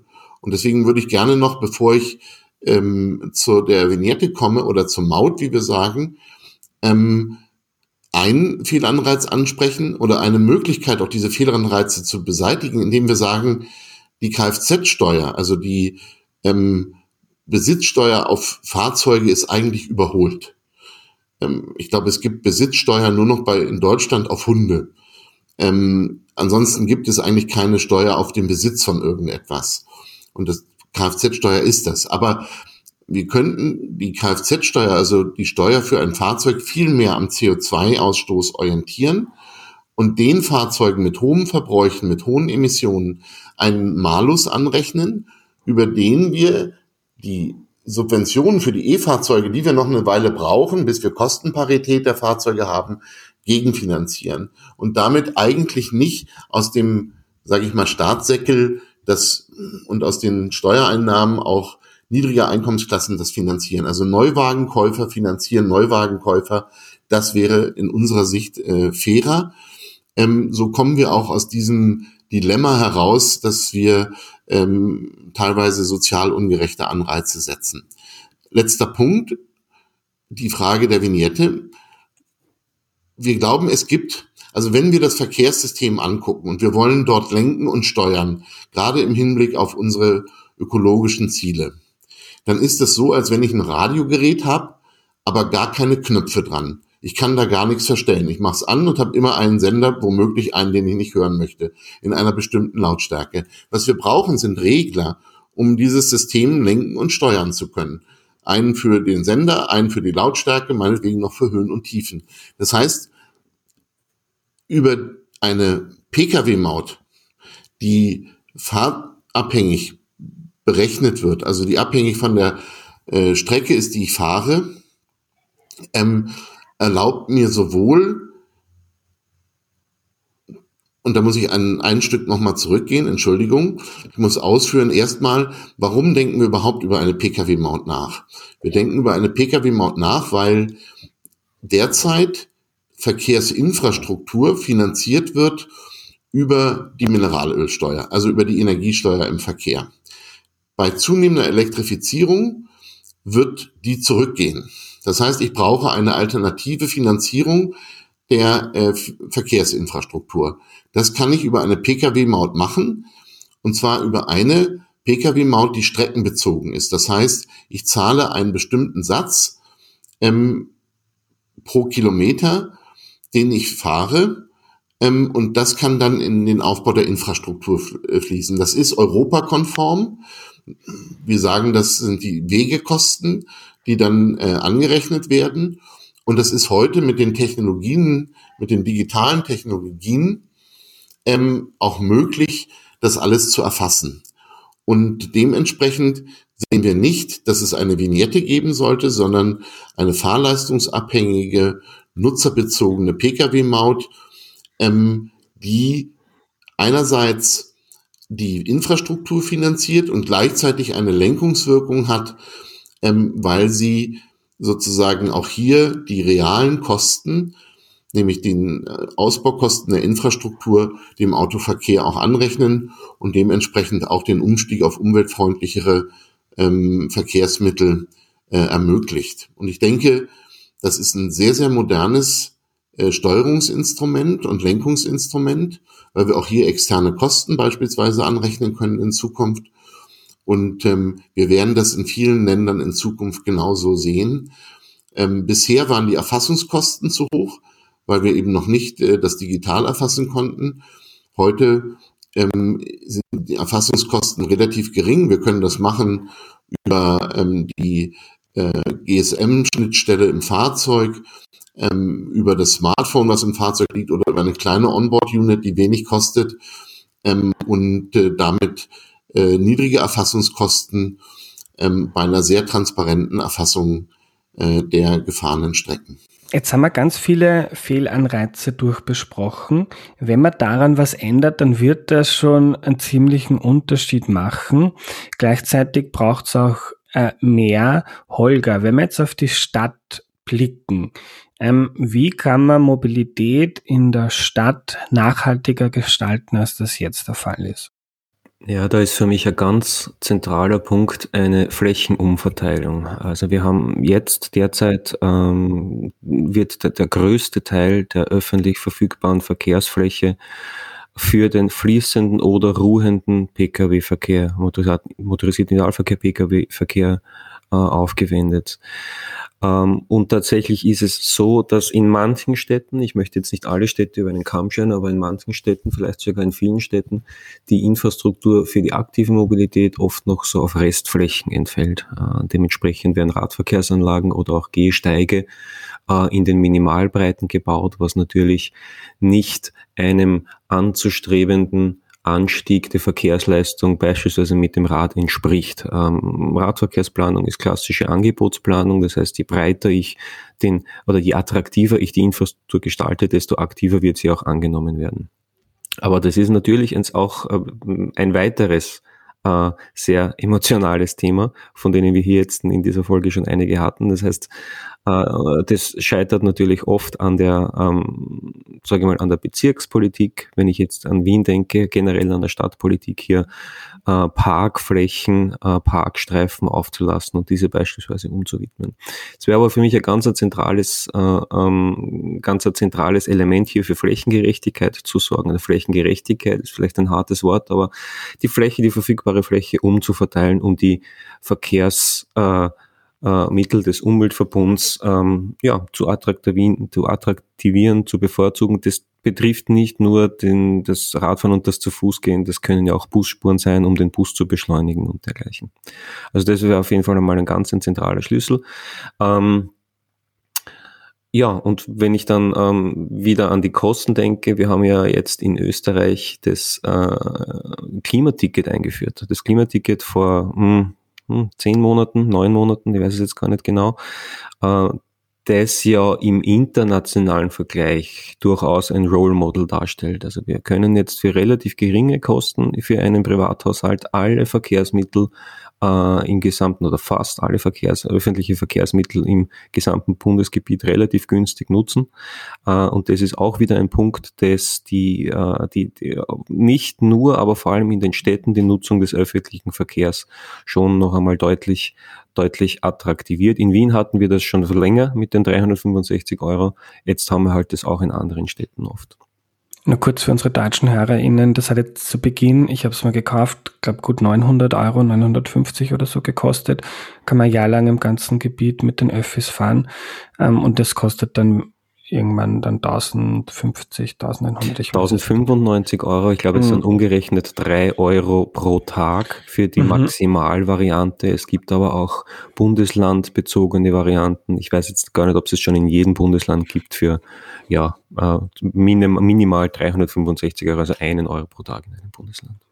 Ja, und Rad ist ja eigentlich was in der Stadt, was ganz viel Potenzial hat. Da gibt's in Christian in Deutschland ein paar, ein paar Städte. Ich fahre jetzt dann auch für diesen Podcast, um Interviews zu machen und mir das auch für Recherchen anzuschauen. Nach Münster, nach Freiburg, auch nach Berlin, wo sehr viel passiert. Also da, da gibt's gibt's auch teilweise in Österreich, in Graz ist ganz interessant, was passiert, oder in Lustenau, wo der ÖVP-Bürgermeister ähm, die Stadt zur fahrradfreundlichsten Stadt Österreichs machen möchte. Ist in Österreich nicht so schwer. in Deutschland wäre es schwieriger. Ähm, Christian, wie siehst du das? Was gibt es da für Potenziale A, für den Radverkehr und allgemein? Was ist notwendig, um die Mobilität ähm, oder wie schaut die Mobilität dann in 20 Jahren aus, idealerweise in einer klimaneutralen Stadt, in einem klimaneutralen Deutschland? Ja, ich finde immer sehr beeindruckend und die Zahl kann ich manchmal fast gar nicht glauben, aber sie stimmt. Das ist nämlich die, dass 50 Prozent aller Wege, die man täglich macht, sind unter fünf Kilometer. Und trotzdem werden 25 Prozent dieser Wege, Entschuldigung, 50 Prozent dieser Wege unter fünf Kilometern noch mit dem Auto absolviert. Und eigentlich bieten all diese Wege die Chance, sie mit dem Fahrrad zu machen. Ähm, was ist da der, sage ich mal, äh, der Flaschenhals? Das ist die sichere Infrastruktur, dass alle Menschen sich aufs Fahrrad trauen, ähm, dass äh, Eltern ihre Kinder aufs Fahrrad setzen, dass ältere Menschen sich sicher fühlen im äh, Straßenverkehr. Das heißt, wir brauchen sichere Fahrradinfrastruktur. Das heißt, wir brauchen, was Holger angesprochen hat, eine Umverteilung vom Auto weg hin zu anderen Verkehrsträgern, hin zum Fahrrad ähm, und mehr äh, gesicherte Infrastruktur. Da gibt's den Gelehrtenstreit. Ist es besser, eine gemischte Infrastruktur zu haben oder eine abgetrennte Infrastruktur? Am Ende des Tages brauche ich Infrastruktur und Platz fürs Fahrrad ähm, in beiden Systemen. Und äh, Dafür brauche ich schnellere Prozesse, um das schnell umzusetzen. Und da haben äh, viele deutsche Städte, und ich freue mich, dass Berlin auch mit dabei ist, der Felix Weißbrich im äh, Stadtteil Friedrichshain-Kreuzberg, ein sozusagen ganz neues Verwaltungsprinzip aufgesetzt, in dem er sozusagen die Genehmigung von diesen Radwegen äh, in einen Ortstermin eigentlich sozusagen abwickelt und damit sogenannte Pop-up-Bike-Lanes schafft. Das heißt, die Genehmigung erfolgt und noch am gleichen Tag ähm, sozusagen wird die Infrastruktur aufgebaut ähm, und die Infrastruktur abgetrennt für den Fahrradverkehr vom Autoverkehr. Das war in Zeiten natürlich der Corona-Krise auch noch ein bisschen leichter, weil der Autoverkehr etwas reduzierter war. Aber dadurch sind in Berlin eine ganze Reihe von Fahrradwegen entstanden. Und das ist auch, wie Holger sagt, wir haben auch hin und wieder auch mal ein Role Model. Wir sind nicht das Role Model der Verkehrswende in Deutschland, aber für die Pop-up-Bike Lanes ähm, da kann man äh, ganz stolz drauf sein, äh, ist das sicherlich ähm, ein Weg vorwärts. Und der zeigt, es sind vielleicht gar nicht mehr so diese Show, ähm, also diese Beispiele, wo man so sagt, äh, wir haben hier eine autofreie Innenstadt oder so, sondern in Zukunft wird es darauf ankommen, ähm, in Zukunft wird sozusagen äh, die Besonderheit und, und die Großartigkeit de, des Stadtverkehrs vielleicht unter der Wahrnehmungsschwelle sein, nämlich in der Verwaltung. Wir brauchen einfach sozusagen in der Stadt eine Änderung. Wir sagen immer, wir brauchen nicht mehr Verkehrsverwaltung, sondern Verkehrsgestaltung. Das heißt, die Stadt und die städtische Organisation muss schneller laufen, viel, viel schneller und viel, viel konsequenter. Ähm, und das ist etwas, was, glaube ich, die große Herausforderung der Zukunft ist, dass es eben nicht zehn Jahre dauert, einen Radweg zu planen und zu bauen, dass es nicht 30 Jahre dauert, eine, einen Schienenweg zu bauen ähm, und so weiter, sondern dass wir einfach diesen ähm, Umstieg und die, die Umgestaltung des Stadtverkehrs beschleunigen. Und ich finde äh, absolut motivierend. Wir begleiten derzeit hier in Deutschland eine Initiative von sieben Städten. Ursprünglich waren es sieben Städte, die gesagt haben, bitte, lieber Bund, liebe Bundesregierung, gib uns die Freiheit, dass wir auf kommunaler Ebene entscheiden können, welches Tempo äh, wir für angemessen halten in unserem äh, Stadtgebiet. Also wir möchten Tempo 30 anordnen, da wo es sinnvoll ist, und mehr Tempo 50 nur noch als Ausnahme. Das waren sieben Städte im Juli. Das sind inzwischen 120, 130 Städte, die sich dem angeschlossen haben und ähm, die Bundesregierung auffordern, endlich mehr Freiheit für die Städte zu ähm, den Städten mehr Freiräume einzuräumen bei der Gestaltung ihres Verkehrs und dann wird es auch schneller funktionieren. Und das ist etwas, was, glaube ich, ähm, im städtischen Rahmen sehr, sehr wichtig ist. Ja, äh, Holger, ihr habt ja, ihr habt im, glaube ich, das war der Sachstandsbericht Mobilität, ähm, euch viele verschiedene Maßnahmen angeschaut, wie man denn die Klimaziele in Österreich erreicht ähm, im Verkehr. Äh, und da waren zwei Themen dabei, die ich interessant finde. Einerseits eine City-Maut und wenn ich mich nicht täusche, bin mir jetzt aber nicht sicher, auch äh, Tempo 30. Und ich war erst bei so einem, bei Tempo 30 teilweise in der Stadt oder großteils in der Stadt. Und ich war erst bei so einem Vortrag von einem Stadtplaner und das fand ich wahnsinnig beeindruckend oder auch beängstigend, diese Statistik. Äh, der hat gesagt, wenn man als Radfahrer oder als Fußgängerin ähm, bei Tempo 50 mit einem Auto aufprallt, hat man eine Wahrscheinlichkeit von 45 Prozent, dass man tödlich verunglückt. Bei Tempo 30 ist die Wahrscheinlichkeit 5 Prozent. Mir geht das in Wien oft so, ich fahre die meisten Wege mit dem Rad, also wenn mit 50 ein Auto mit einem Meter Abstand vorbeifährt, ist das nicht das schönste Gefühl. Und ich glaube, das ist auch ein Grund, warum in Wien viele Menschen lieber nicht mit dem Auto fahren. Es ist auch 60 Prozent Männer, das sieht man in vielen Städten. Je mehr Männer fahren, desto unsicherer ist die Radinfrastruktur, wenn man in den Stereotypen bleiben möchte. Also Holger, noch die Bitte, ähm, Tempo 30, City Maut, weil auch in Wien einmal im Gespräch von den Grünen ist aber nichts geworden. Was gibt's da noch für Potenziale? Tatsächlich ist ein Tempolimit nicht nur im Ortsgebiet, sondern auch auf Autobahnen, Schnellstraßen, äh, außerorts, aber vor allem im, im Ortsgebiet ein ganz zentraler Hebel.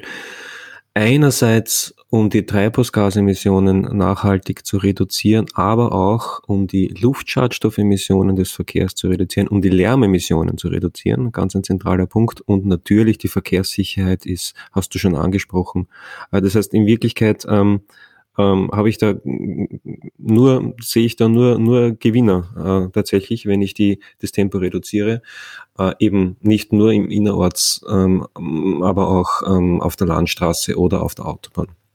Äh, Potenzial gibt es also meines Erachtens praktisch in jeder Stadt, in jeder Ortschaft in Österreich und es gibt ja auch äh, Vorzeigestädte, die das teilweise schon sehr lange leben. Wenn ich jetzt an die Stadt Graz zum Beispiel denke, die ja ich glaube, ich kann mich irren, 1992 schon das flächendeckende Tempo 30 eingeführt haben, abseits von äh, Landesstraßen meines Wissens. Und wir haben jetzt auch vor kurzem, sind wieder Städte dazugekommen, Klosterneuburg beispielsweise im Norden Wiens hat Tempo 30 eingeführt, Spiller, eine kleinere Ortschaft auf, dem anderen Donau, auf der anderen Donauseite in, im Bezirk Korneuburg hat Tempo 30 eingeführt. Das heißt, äh, die, hier werden meines Erachtens die Zeichen der Zeit durchaus schon erkannt und diese Tempolimits auch umgesetzt. Was wir spannenderweise nicht haben, oder spannenderweise was wir noch nicht haben, ist eine Reduktion des Tempos äh, auf, der, auf der Autobahn. Also wir haben in Österreich Uh, wobei, wenn ich jetzt zum Christian schaue, an Deutschland denke, sind, leben wir im gelobten Land, aber wir haben in Österreich 130 kmh.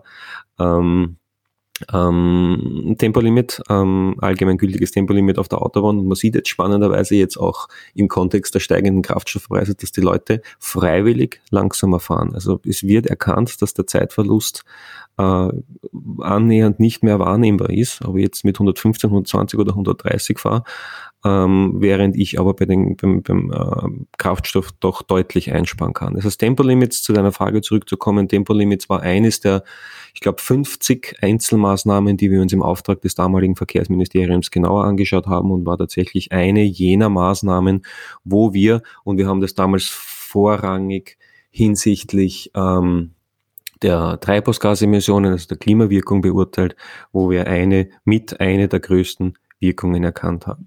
Ich würde gerne noch eine Zahl einbringen, noch referenzierend auf das, was Christian vorhin gesagt hat. Wir haben in Österreich tatsächlich 40 Prozent aller Pkw-Wege, 40 Prozent aller Pkw-Wege, die kürzer sind als fünf Kilometer.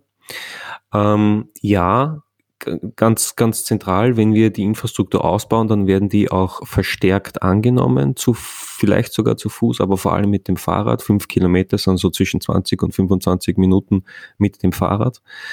Ähm, was für mich aber ganz zentral ist und was vielleicht heute noch etwas zu wenig angesprochen wurde, war die, waren die, oder sind die erforderlichen Änderungen in der Siedlungsentwicklung in der Raumplanung, weil wir haben da viel mehr Potenzial, noch viel, einen viel größeren Anteil an kurzen Wegen zu heben. Äh, und da schaue ich jetzt nicht unbedingt in die Stadt, sondern eher so in die, in die Ortschaften, sage ich mal, oder in die Kleinstädte, wo ja die Einkaufszentren und die Nahversorgung oft gerne mal am Stadtrand errichtet wird. Wenn ich hier alle Potenziale hebe, beispielsweise durch Nutzungsdurchmischung, durch Wiederbelebung des Leerstands im Ortszentrum, dann kann ich den, den Anteil der kurzen Wege äh, noch signifikant steigern. Wenn ich dazu die Infrastruktur, wie von Christian erwähnt, dazu noch die Infrastruktur ausbaue, dann habe ich auf zwei Seiten gewonnen. Ich habe einerseits mehr, mehr Fahrräder auf kurzen Wegen und andererseits generell mehr kurze Wege. Also diese ist für mich ein ganz zentraler Schlüssel auch für das Gelingen der, Mobilität, integrierten Mobilitäts- und Energiewende, dass wir hier in der Raumplanung, wir haben in, in, in Österreich neun unterschiedliche Bau, Bauordnungsgesetze. Also jedes Bundesland äh, hat hier sozusagen seinen eigenen, ko kocht hier seine eigene Suppe. Und da sehe ich noch ganz, ganz viel Potenzial auch in der Raumplanung und in der Siedlungsplanung. Ich würde gern kurz die Perspektive der AutofahrerInnen einbringen. Ich habe mich selber ertappt dabei. Es war, ich weiß nicht, vor ein paar Jahren, wie man in Österreich ein FPÖ-Verkehrsminister war, der Norbert Hofer, der hat auf einer Teilstrecke auf der West, ähm, auf der Westbahn in Österreich Tempo 140 eingeführt. Ähm, das ich bin da ein paar Mal gefahren und habe mich ertappt, wie, wie gut ich das fand, dass ich jetzt 10 kmh schneller fahren konnte. Es hat sich irgendwie gut angefühlt. Ich kann auch in Deutschland, ich kenne auch Freunde, die fahren extra nach Deutschland, damit sie 200 fahren dürfen. also ich kann das nachvollziehen. Ähm, aber es ist halt so, dass ähm, wenn man, und ich glaube, das Bewusstsein für den Klimawandel ist schon groß. Das Thema Artensterben ist erst jetzt im Kommen, aber ich glaube, das wird auch zunehmen. Und wenn man diese Ziele ernst nimmt, dann muss es eben auch bestimmte Dinge geben, die sich verändern, damit man die Emissionen und die, den Verkehr reduziert. Und dann muss man halt auch über Tempolimits und andere Dinge reden. Ähm, Gerade in der Stadt gibt es dann schon auch Beispiele, die ich sehr gut nachvollziehen kann, warum die Leute mit dem Auto fahren. Der Martin hat zum Beispiel mal geschrieben, selbst bei toller Infrastruktur wie es in Wien, die gibt mit dem öffentlichen Verkehr, wir haben ja sehr hohen Anteil an Öffis in Wien, mit kleinen Kindern im Auto ist es einfach sehr praktisch und das Thema Carsharing ist da schwierig ähm, weil man den Kindersitz ja, wenn ich jetzt das Auto dann wo wo, du, wo tue ich dann den Kindersitz hin? Ähm, und auch ein Argument gegen Carsharing ist ähm, von Helmut, seinen Mist im Auto zu lassen, ist einfach sehr praktisch. Ähm, und gerade für viele Leute mit Familie ist es, ist es sehr praktisch. Was wir aber ja nicht besprechen, ist, in der Stadt darf keiner mehr mit dem Auto fahren, sondern der Status quo ist, ähm, die meisten Städte dieser Welt und in Europa und in Österreich und Deutschland sind autogerecht gebaut. Also wenn man sich das anschaut, oft mit dem Rad äh, fahre ich ähm, über die Schottengasse in Wien, in die Arbeit. Das sind fünf, sechs Autospuren und ein minimal kleiner Radweg, der auch nicht abgetrennt ist, sondern das ist ein halber Meter und daneben sind weiß punktierte Striche. Also es geht darum, dass man Fehlanreize wegschafft, dass man den Platz umverteilt. Ähm, dann gibt's immer noch Parkplätze, wahrscheinlich weniger. Und dann kann man immer noch Auto fahren. Es ist halt vielleicht nicht so praktisch. Dafür sind aber andere Dinge praktischer, hat viele Vorteile. Der größte ist wahrscheinlich, dass man nicht den Planeten kaputt machen, aber auch ein schöner ist, dass vielleicht dann die eigenen Kinder vor der Haustür Radfahren lernen können oder spielen, was ja heute undenkbar ist und vielleicht auch irgendwie erst wieder in den Kopf kommen muss, dass das ja eigentlich auch eine Option ist. Ähm, ich würde gern, Holger, du hast schon kurz über die, die Dörfer und den ländlichen Raum gesprochen. Jetzt gibt's ja ähm, in der Stadt viele Potenziale, um den Verkehr zu reduzieren. Ähm, seit ich mich mit dem Thema beschäftige, und das tue ich noch nicht lange, ein paar Monate, kommt es mir eigentlich immer absurder vor, welche große Rolle das Auto in so einer dichten Stadt wie, wie Wien, aber auch in anderen Städten spielt. Äh, ich habe selbst im siebten Bezirk in Wien, der wirklich, wo man alles zu Fuß machen kann, haben 50 Prozent der Haushalte ein Auto. Also es spielt eine enorme Rolle und da gibt es viel Potenzial. Ähm, und da muss man die Leute gar nicht groß segieren, sondern da gibt es eigentlich mit schlauer ähm, lokalen Politik viele Möglichkeiten, wie man die Stadt viel attraktiver machen kann. Im siebten Bezirk übrigens auch viele interessante Beispiele. Jetzt gehen wir zum, zum, zum Thema Land, Mobilität am Land, lieber Christian. Ähm, ich bin selber am Land aufgewachsen. Äh, kann man jetzt auch, könnte man theoretisch mit dem Rad einkaufen fahren.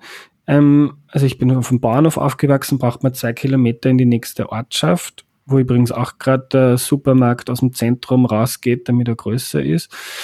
Äh, ist vielleicht nicht so angenehm, wenn nebenbei mit 100, mit 100 kmh oder bei manchen Leuten am Land mit 130 oder so vorbei donnert, wenn ich da gemütlich mit dem Rad fahre. Ähm, was gibt's für Möglichkeiten, Mobilität am Land oder in dörflichen Strukturen nachhaltiger zu gestalten? Ich würde gerne noch was zur Stadt sagen, das mache ich aber am Ende, nicht? Das ist so ein klassischer Interview- äh, Trick, erstmal über das zu reden, was man selbst will, aber ich will erst auf deine Frage antworten. Also, ich glaube, ganz realistisch, und so haben wir es auch immer beschrieben von Seiten Agora Verkehrswende, auf dem Land wird das Auto eine starke und auch eine dominante Rolle behalten, ähm, weil wir gar nicht in der Lage sind, äh, den öffentlichen Verkehr tatsächlich so auszubauen, dass wir ähm, große Teile des Autoverkehrs überflüssig machen. Aber wir müssen dabei zwei Dinge beachten. Das eine ist, es gibt auch auf dem Land Menschen, die können nicht mit dem Auto unterwegs sein, alle bis 18 und dann sage ich mal alle über 70 oder über 80, also mobilitätseingeschränkte Personen. Und das sind sehr viele, die vergessen wir immer. Ich denke, in Deutschland mit 80 Millionen Einwohnern reden wir über zweistellige Millionenbeträge von Menschen, die nicht mit dem Auto unterwegs sein können, ähm, schon sozusagen rein physisch äh, oder vom gesundheitlichen her nicht. Und dann nochmal die, die sich nicht leisten können. Also ich denke, da haben wir auch eine Pflicht und es gibt ja auch sozusagen deshalb ähm, praktisch die ähm, Aussage, dass Verkehr gehört letzten Endes zur überlebenswichtigen Infrastruktur. Wir müssen Menschen Mobilität ermöglichen und deshalb glaube ich, gelten zwei Dinge auf dem Land. Das eine ist, dass wir auf dem Land Alternativen zum Auto schaffen und die werden nicht mehr klassischer ÖPNV heißen. Das heißt, dass zwei, dreimal am Tag ein 40-Sitzer-Bus ähm, durchs Dorf fährt, um dich dann zur nächsten Kreisstadt zu bringen und dort wartest du nochmal drei Stunden, um äh, mit einem Regionalzug in äh, eine größere Stadt zu fahren. Also wo dann sozusagen der Besuch im Stadtzentrum 60, 70 Kilometer entfernt eine ganze Tagesreise ist. Das macht wirtschaftlich, ökologisch und auch ökonomisch sozial keinen Sinn. Das heißt, wo wir darauf hoffen und wo wir sehr stark, glaube ich, jetzt investieren können, ist, dass wir gerade in Deutschland das sogenannte Personenbeförderungsgesetz äh, reformiert haben, was öffentlichen Verkehr, Taxidienste und privaten Verkehr voneinander trennt, um auf dem Land mehr sogenannte On-Demand-Services anzubieten. Das ist nichts anderes als äh, der neudeutsche Begriff, der ein bisschen fancy klingen soll für Rufbussysteme, die aber digital funktionieren. Das heißt, wo wir im Prinzip stärker mit kleineren Gefäßen auf dem Land mit einer höheren Frequenz eine viel bessere einen viel besseren Zugang zur Mobilität schaffen als über 40 Sitzer Busse, die dreimal am Tag fahren. Das heißt, wir werden auch da Alternativen haben ähm, zum Auto, aber die müssen wir aufbauen. Das wird eine Weile dauern. Das zweite Thema ist Fahrradinfrastruktur. Das gilt das Gleiche. Ähm, und äh, nochmal, wenn wir darüber reden, dass wir mehr Geld für auch Infrastruktur brauchen, dann reden wir darüber, dass wir das über eine Pkw-Maut wie eine Lkw-Maut, die sich öffnet, wie man sozusagen auch ähm, andere Verkehrssysteme finanzieren kann, außer die Straße selbst. Also wir sagen dann, die Straße finanziert Mobilität und nicht die Straße finanziert die Zukunft, die Straße. Dann werden wir auch genügend Geld haben, um diese Infrastrukturen auszubauen. Aber mir ist auch ganz wichtig, einmal mit einem Vorurteil aus, aufzuräumen. Wir haben viel zu lange das Lied gesungen, die Elektromobilität ist die Mobilität für die Stadt weil man da kürzere Wege hat und weil man da ähm, besser mit dem äh, Auto äh, auch äh, einen Beitrag zur Luftreinhaltung leisten kann. Alles schön und gut. Aber eigentlich ist die Elektromobilität die ideale Mobilität fürs Land. Ähm, inzwischen haben wir überhaupt kein Problem mehr mit der Reichweite, dass wir auch in ländlichen Regionen äh, die täglichen Fahrleistungen mit einem Elektroauto abbilden. Wir haben es viel leichter, Ladeinfrastruktur aufzubauen. Die Menschen haben viel mehr eigene Stellplätze, wo wir private Ladeinfrastruktur aufbauen können. Es gibt kein Problem mit dem Parken und wir haben noch längst nicht ausgeschöpft das Potenzial aus der Kombination der erneuerbaren Energien, also einem äh, Solarpanel auf dem Dach für die Nutzung des E-Autos 100 Prozent erneuerbare ohne sozusagen Netze. Ähm, das heißt, eigentlich ist sozusagen die Innovationsoffensive Elektromobilität auf dem Land, auf die warte ich noch und die brauchen wir. Ähm, und wir müssen klar machen, dass Elektromobilität auch eine Riesenchance ist, klimaneutrale Mobilität aufs Land zu bringen und aufzuräumen mit dem Argument, ähm, die Verkehrswende würde das Land abhängen. Immer wenn wir in Deutschland über das Thema ländliche Mobilität sprechen, gucken alle ganz betreten zu Boden und grummeln irgendwie, oh, oh ja, das ist ein Riesenproblem. Nein, ich würde wirklich sagen, erstmal ist es eine Innovationschance fürs Land, was die Elektromobilität angeht und auch was die Digitalisierung der Mobilität angeht, nämlich diese ähm, On-Demand-Services. Und ähm, das ist etwas, was wir wirklich bisher total verbaselt haben, ähm, klar zu machen, dass hier eine große Chance besteht, auch das Land besser zu erschließen mit Mobilität und gerade äh, das Thema Elektromobilität auch voranzubringen. Es wird ein Problem bleiben und nicht zu lang jetzt noch reden. Ähm, vielleicht reiße ich es erstmal an und dann gucke ich, ob du es aufgreifst, Andreas. Das Thema Pendeln. Das Auto wird erst dann ein Problem, wenn es vom Land in die Stadt will. Ähm, auf dem Land, finde ich, äh, macht das Auto viel weniger Probleme, ähm, als dass wir uns da irgendwie Gedanken drüber machen sollten, das äh, abzuschaffen. Ja, gerne. Und was gibt's, also es ist auch in, in wenn man sich in Wien anschaut, ich glaube in Wien auch so um die 80 Prozent der Pendler kommen mit dem Auto. Äh, was gibt's für Alternativen zum Pendeln mit dem Auto? Oft, also man will in der Früh vielleicht keine Leute sehen, man will möglichst schnell von A nach B kommen. Weil beim, wenn man jeden Tag die Strecke fährt, dann sind 10, 15, 20 Minuten länger. Ähm, unbequem, was gibt's für Alternative zum Pendeln mit dem Auto? Ja, im Moment gibt's halt noch sehr wenig Alternativen. Das muss man äh, ganz offen eingestehen. Aber das liegt auch daran, weil wir Verkehrsinfrastruktur, gerade die äh, lokale und regionale Verkehrsinfrastruktur, zumindest in Deutschland, da kenne ich mich jetzt in Österreich nicht so gut aus, ähm, wenn wir über das Gemeindeverkehrsfinanzierungsgesetz sprechen, wenn wir über Regionalisierungsmittel reden, das sind die Finanzmittel für die äh, regionalen Verkehrsinfrastrukturen. Die planen wir anhand von Gemeinde- und Kreisgrenzen, nicht anhand von Verkehrsströmen. Das heißt, hier brauchen wir sozusagen in Metropolregionen oder in Agglomerationsräumen eine übergreifende Planung und auch Finanzierung entlang der Verkehrsströme und nicht entlang der Gemeindegrenzen, die meistens quer zu den Verkehrsströmen sind. Also, und dann könnten wir eigentlich recht schnell sein. Ähm, um nochmal einen Punkt aufzuräumen, lange würde es dauern, Schienenwege zu bauen, wenn es da noch keine gibt für öffentliche Infrastrukturen und Park-and-Ride-Systeme. Was schnell gehen würde, wäre wieder Bussysteme. Ich glaube, dass im öffentlichen Verkehr die nächsten zehn Jahre eigentlich die Dekade des Busses sind. Ein vollkommen ähm, in meinen Augen unterbewertetes äh, Verkehrsmittel. Ähm, moderne Bussysteme sehen wir in vielen Teilen der Welt, gerade in Schwellen- und Entwicklungsländer, sogenannte Bus Rapid Transits das sind ähm, Bussysteme, die eine eigene Infrastruktur haben. In China laufen die inzwischen auch elektrisch, ähm, teilweise sogar schon autonom. Äh, und wir, sage ich mal, torkeln hier immer noch mit alten Bussen durch die Gegend und haben dieses System, was man schnell implementieren kann, zu viel geringeren Kosten als Schienensysteme, aber die nahezu ähnlich hohe Kapazitäten schaffen könnten, ähm, bisher unterbewertet und zu wenig im Blick.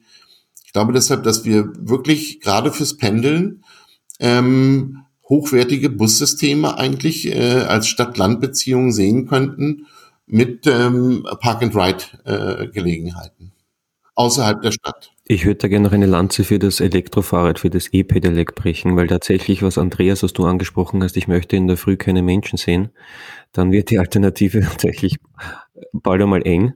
Ähm, weil da wird der, der, der, der, der Bus Rapid Train wahrscheinlich auch keine große Abhilfe schaffen. Ähm, aber tatsächlich das, das, das Pedelec, also das Elektrofahrrad. Wir sehen jetzt schon in vielen Städten oder in, im Umkreis der Städte, sozusagen zubringend zu den Städten, den Ausbau von sehr hochwertiger, hochrangiger Radverkehrsinfrastruktur. Wir nennen die je nach Bundesland, nennen wir die unterschiedlich in Österreich. Ich glaube, in, in Wien sind es die City Highways oder die sind es Radschnellverbindungen, ich weiß es nicht, aber hochwertige, niveaufreie äh, Fahrradinfrastruktur, äh, wo man mit einem Pedelec auch gut und gerne 15, 20 Kilometer pro Richtung zurücklegen kann.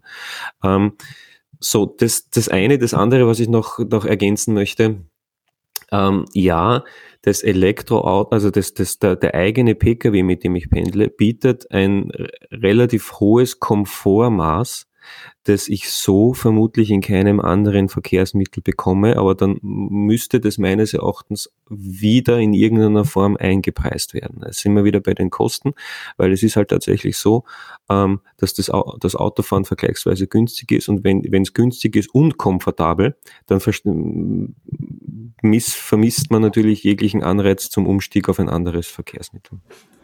Ja, äh, jetzt haben wir viele verschiedene Themen am Land besprochen. Mich würde interessieren, gibt es schon praktische Beispiele in Österreich und Deutschland, wo das probiert und gelebt wird, wo man, wo man merkt, hey, das funktioniert? Thema E-Mobilität, E-Bikes, ähm, On-Demand-Shuttles, Schnellbusse, Radinfrastruktur etc. Also wir haben in Österreich schon ein tatsächlich ein überraschend großes Angebot an Bedarfsverkehren. Äh, das gibt es tatsächlich schon in vielen Gemeinden, in vielen Bezirken gibt es ein Angebot in irgendeiner Form, nur dass das oft ja, vielleicht auch unter der Wahrnehmungsschwelle ist. Also viele, viele äh, Menschen Österreich, in Österreich wissen, glaube ich, gar nicht, dass es in, in, ihrer eigenen Gemeinde vielleicht schon ein Angebot gibt. Nichtsdestotrotz oder unabhängig davon wird es auch stetig ausgebaut. Es gibt zahlreiche private Anbieter, es gibt äh, äh, die Kommunen, die das teilweise in die eigene Hand nehmen, so ein Angebot äh, zu schaffen, ob, oder auch die ÖBB, also das, über, den Postbus, da gibt es ein, ein, eigenes Shuttle-System, äh, das äh, implementiert wird.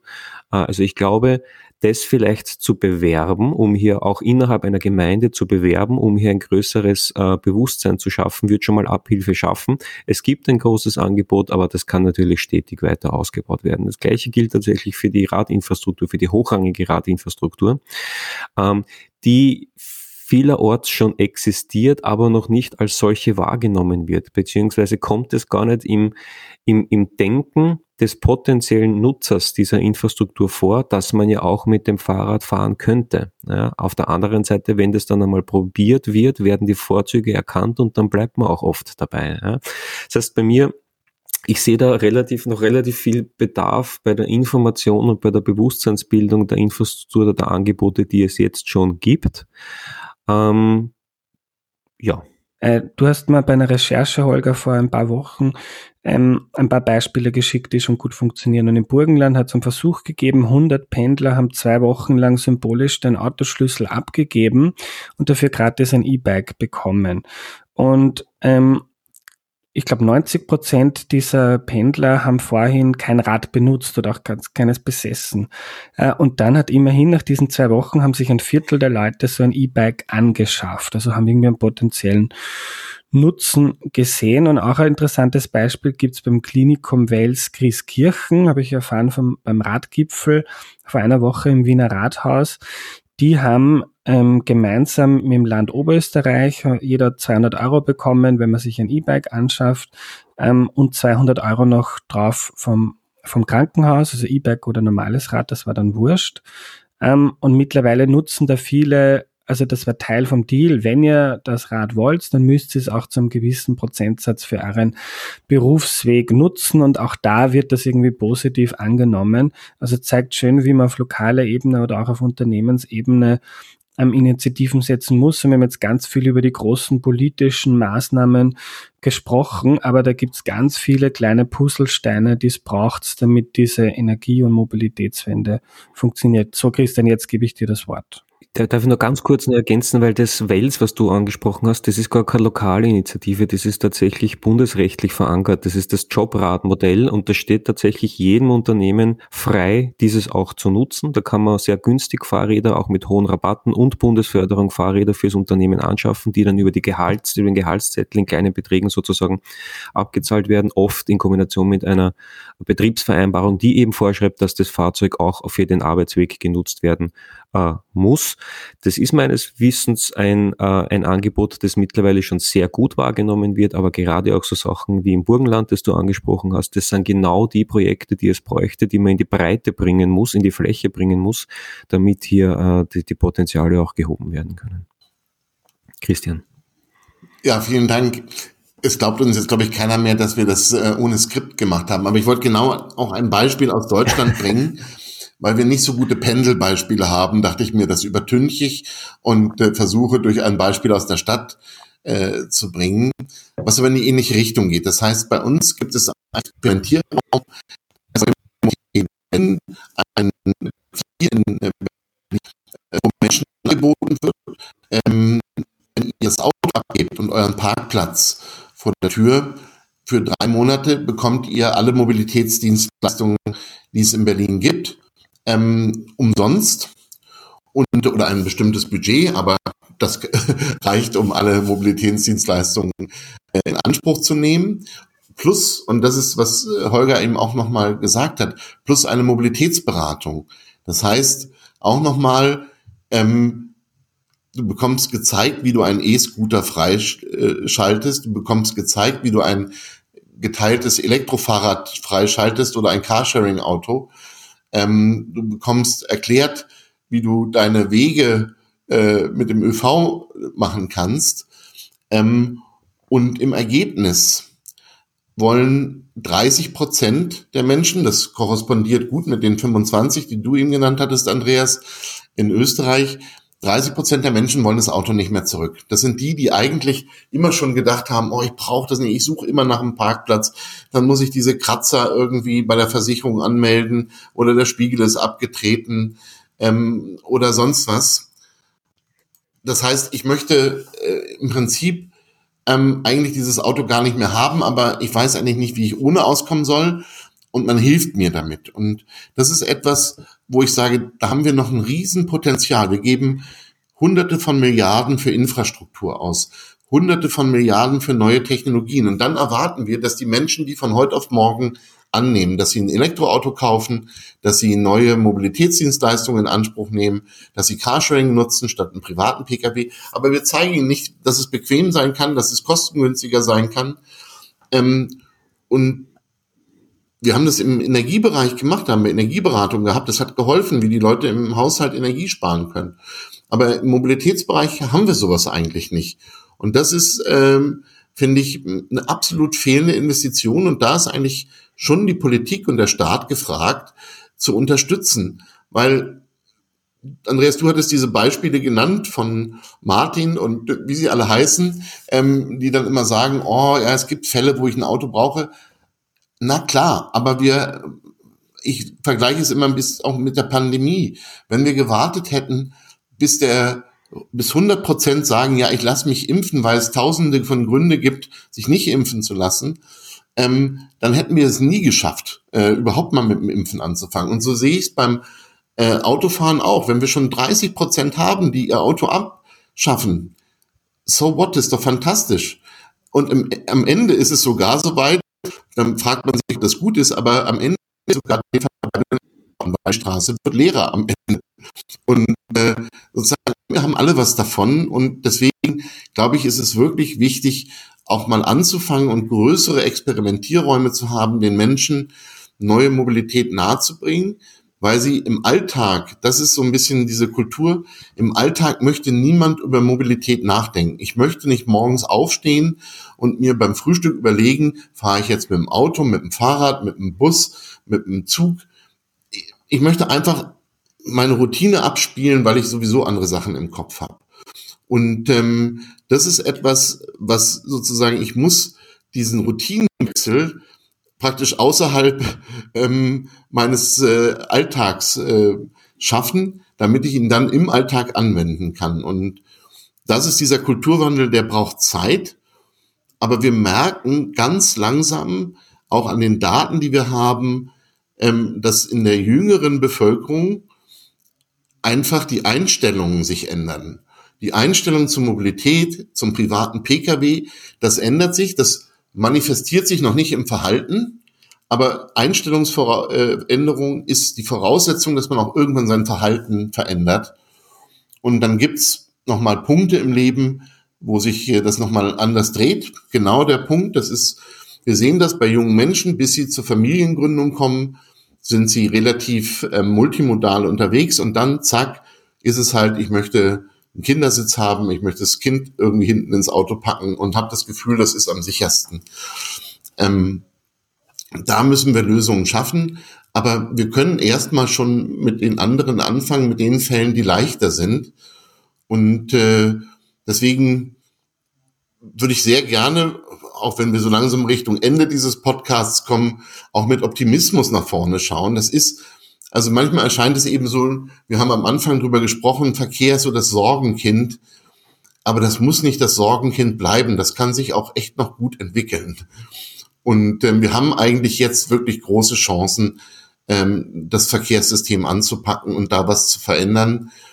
Ähm, und ja, deswegen schaue ich schon äh, nicht nur zweckoptimistisch, sondern auch real begründet optimistisch in die Zukunft für äh, unsere Ziele im klimaneutralen Verkehr. Und man muss vielleicht auch ergänzen, die 25 bis 30 Prozent, von denen ihr sprecht, das sind ja eigentlich die low-hanging fruits, sage ich jetzt einmal. Also die wollen eh schon und sind relativ einfach und relativ leicht äh, zu überzeugen. Und dieses Potenzial mit den ganzen geopolitischen Entwicklungen, mit denen wir uns jetzt konfrontiert sehen, ähm, beginnend bei den Energiepreisen. Ja, dieses ganze Potenzial wird ja jetzt noch massiv verstärkt. Das heißt, äh, Nutzerinnen, potenzielle Nutzerinnen alternativer Mobilität, die sich vor fünf Jahren noch gar nicht in diesem, äh, in diesem Bereich wohlgefühlt haben, werden plötzlich offen. Das heißt, die 25, 30 Prozent sind aus meiner Sicht tatsächlich die Untergrenze äh, mit dem, was wir, äh, mit den Themen, mit denen sich die die, die äh, Österreicher Österreicher, auch die Deutschen jetzt konfrontiert sind, glaube ich, dass dieses Potenzial, Potenzial noch sehr viel, jetzt schon sehr viel größer ist. Äh, und gewiss, in gewisser Weise auch gesteuert und noch vergrößert werden kann durch die Maßnahmen, die wir eben zu Beginn des Podcasts auch angesprochen haben, wenn es um die Internalisierung externer Kosten geht. Angebot schaffen, das Angebot ist teilweise schon da, muss teilweise weiter ausgebaut werden. An der Akzeptanz wird zunehmend nicht scheitern. Jetzt haben wir die Probleme skizziert zu Beginn und ganz viele Auswege kennengelernt, praktische, positive Beispiele, wo schon gelebt wird, auch gemerkt, dass es Fehlanreize im System gibt, die zu mehr Verkehr führen. Wir brauchen aber weniger Verkehr ähm, und wenn wir über die Straße reden, dann den Verkehr, der überbleibt, elektrisch betrieben. Äh, und jetzt tut sich auch schon viel über die Generationen, wie ihr geschildert habt. Aber wie, es ist jetzt nicht nur die Frage, jetzt könnte man sich auch zurücklehnen und sagen, okay, passiert eh viel, ist viel in Veränderung.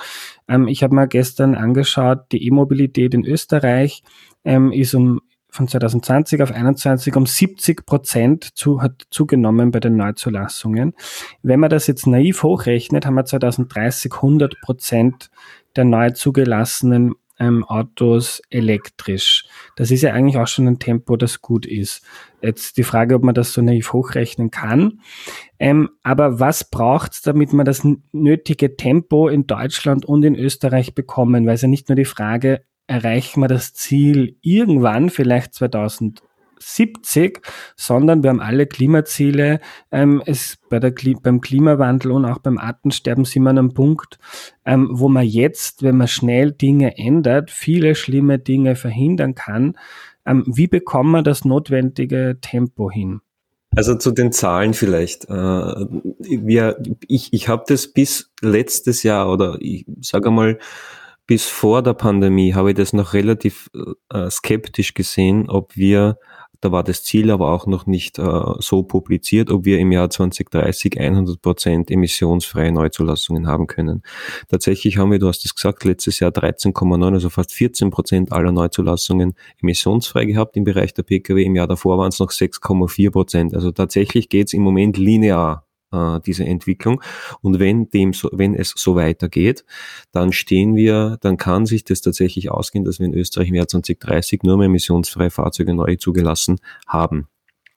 Und das ist meines Erachtens auch im Moment so ziemlich der Best Case, also der Plafond. Ich glaube, schneller als das werden wir es nicht hinkriegen. Das hat aber auch andere, andere Gründe wie die Verfügbarkeit der Fahrzeuge, die Verfügbarkeit, die, die Chip-Krise, die wir jetzt haben. Also im Moment haben wir ja sehr, sehr lange Wartezeiten noch auf Fahrzeuge.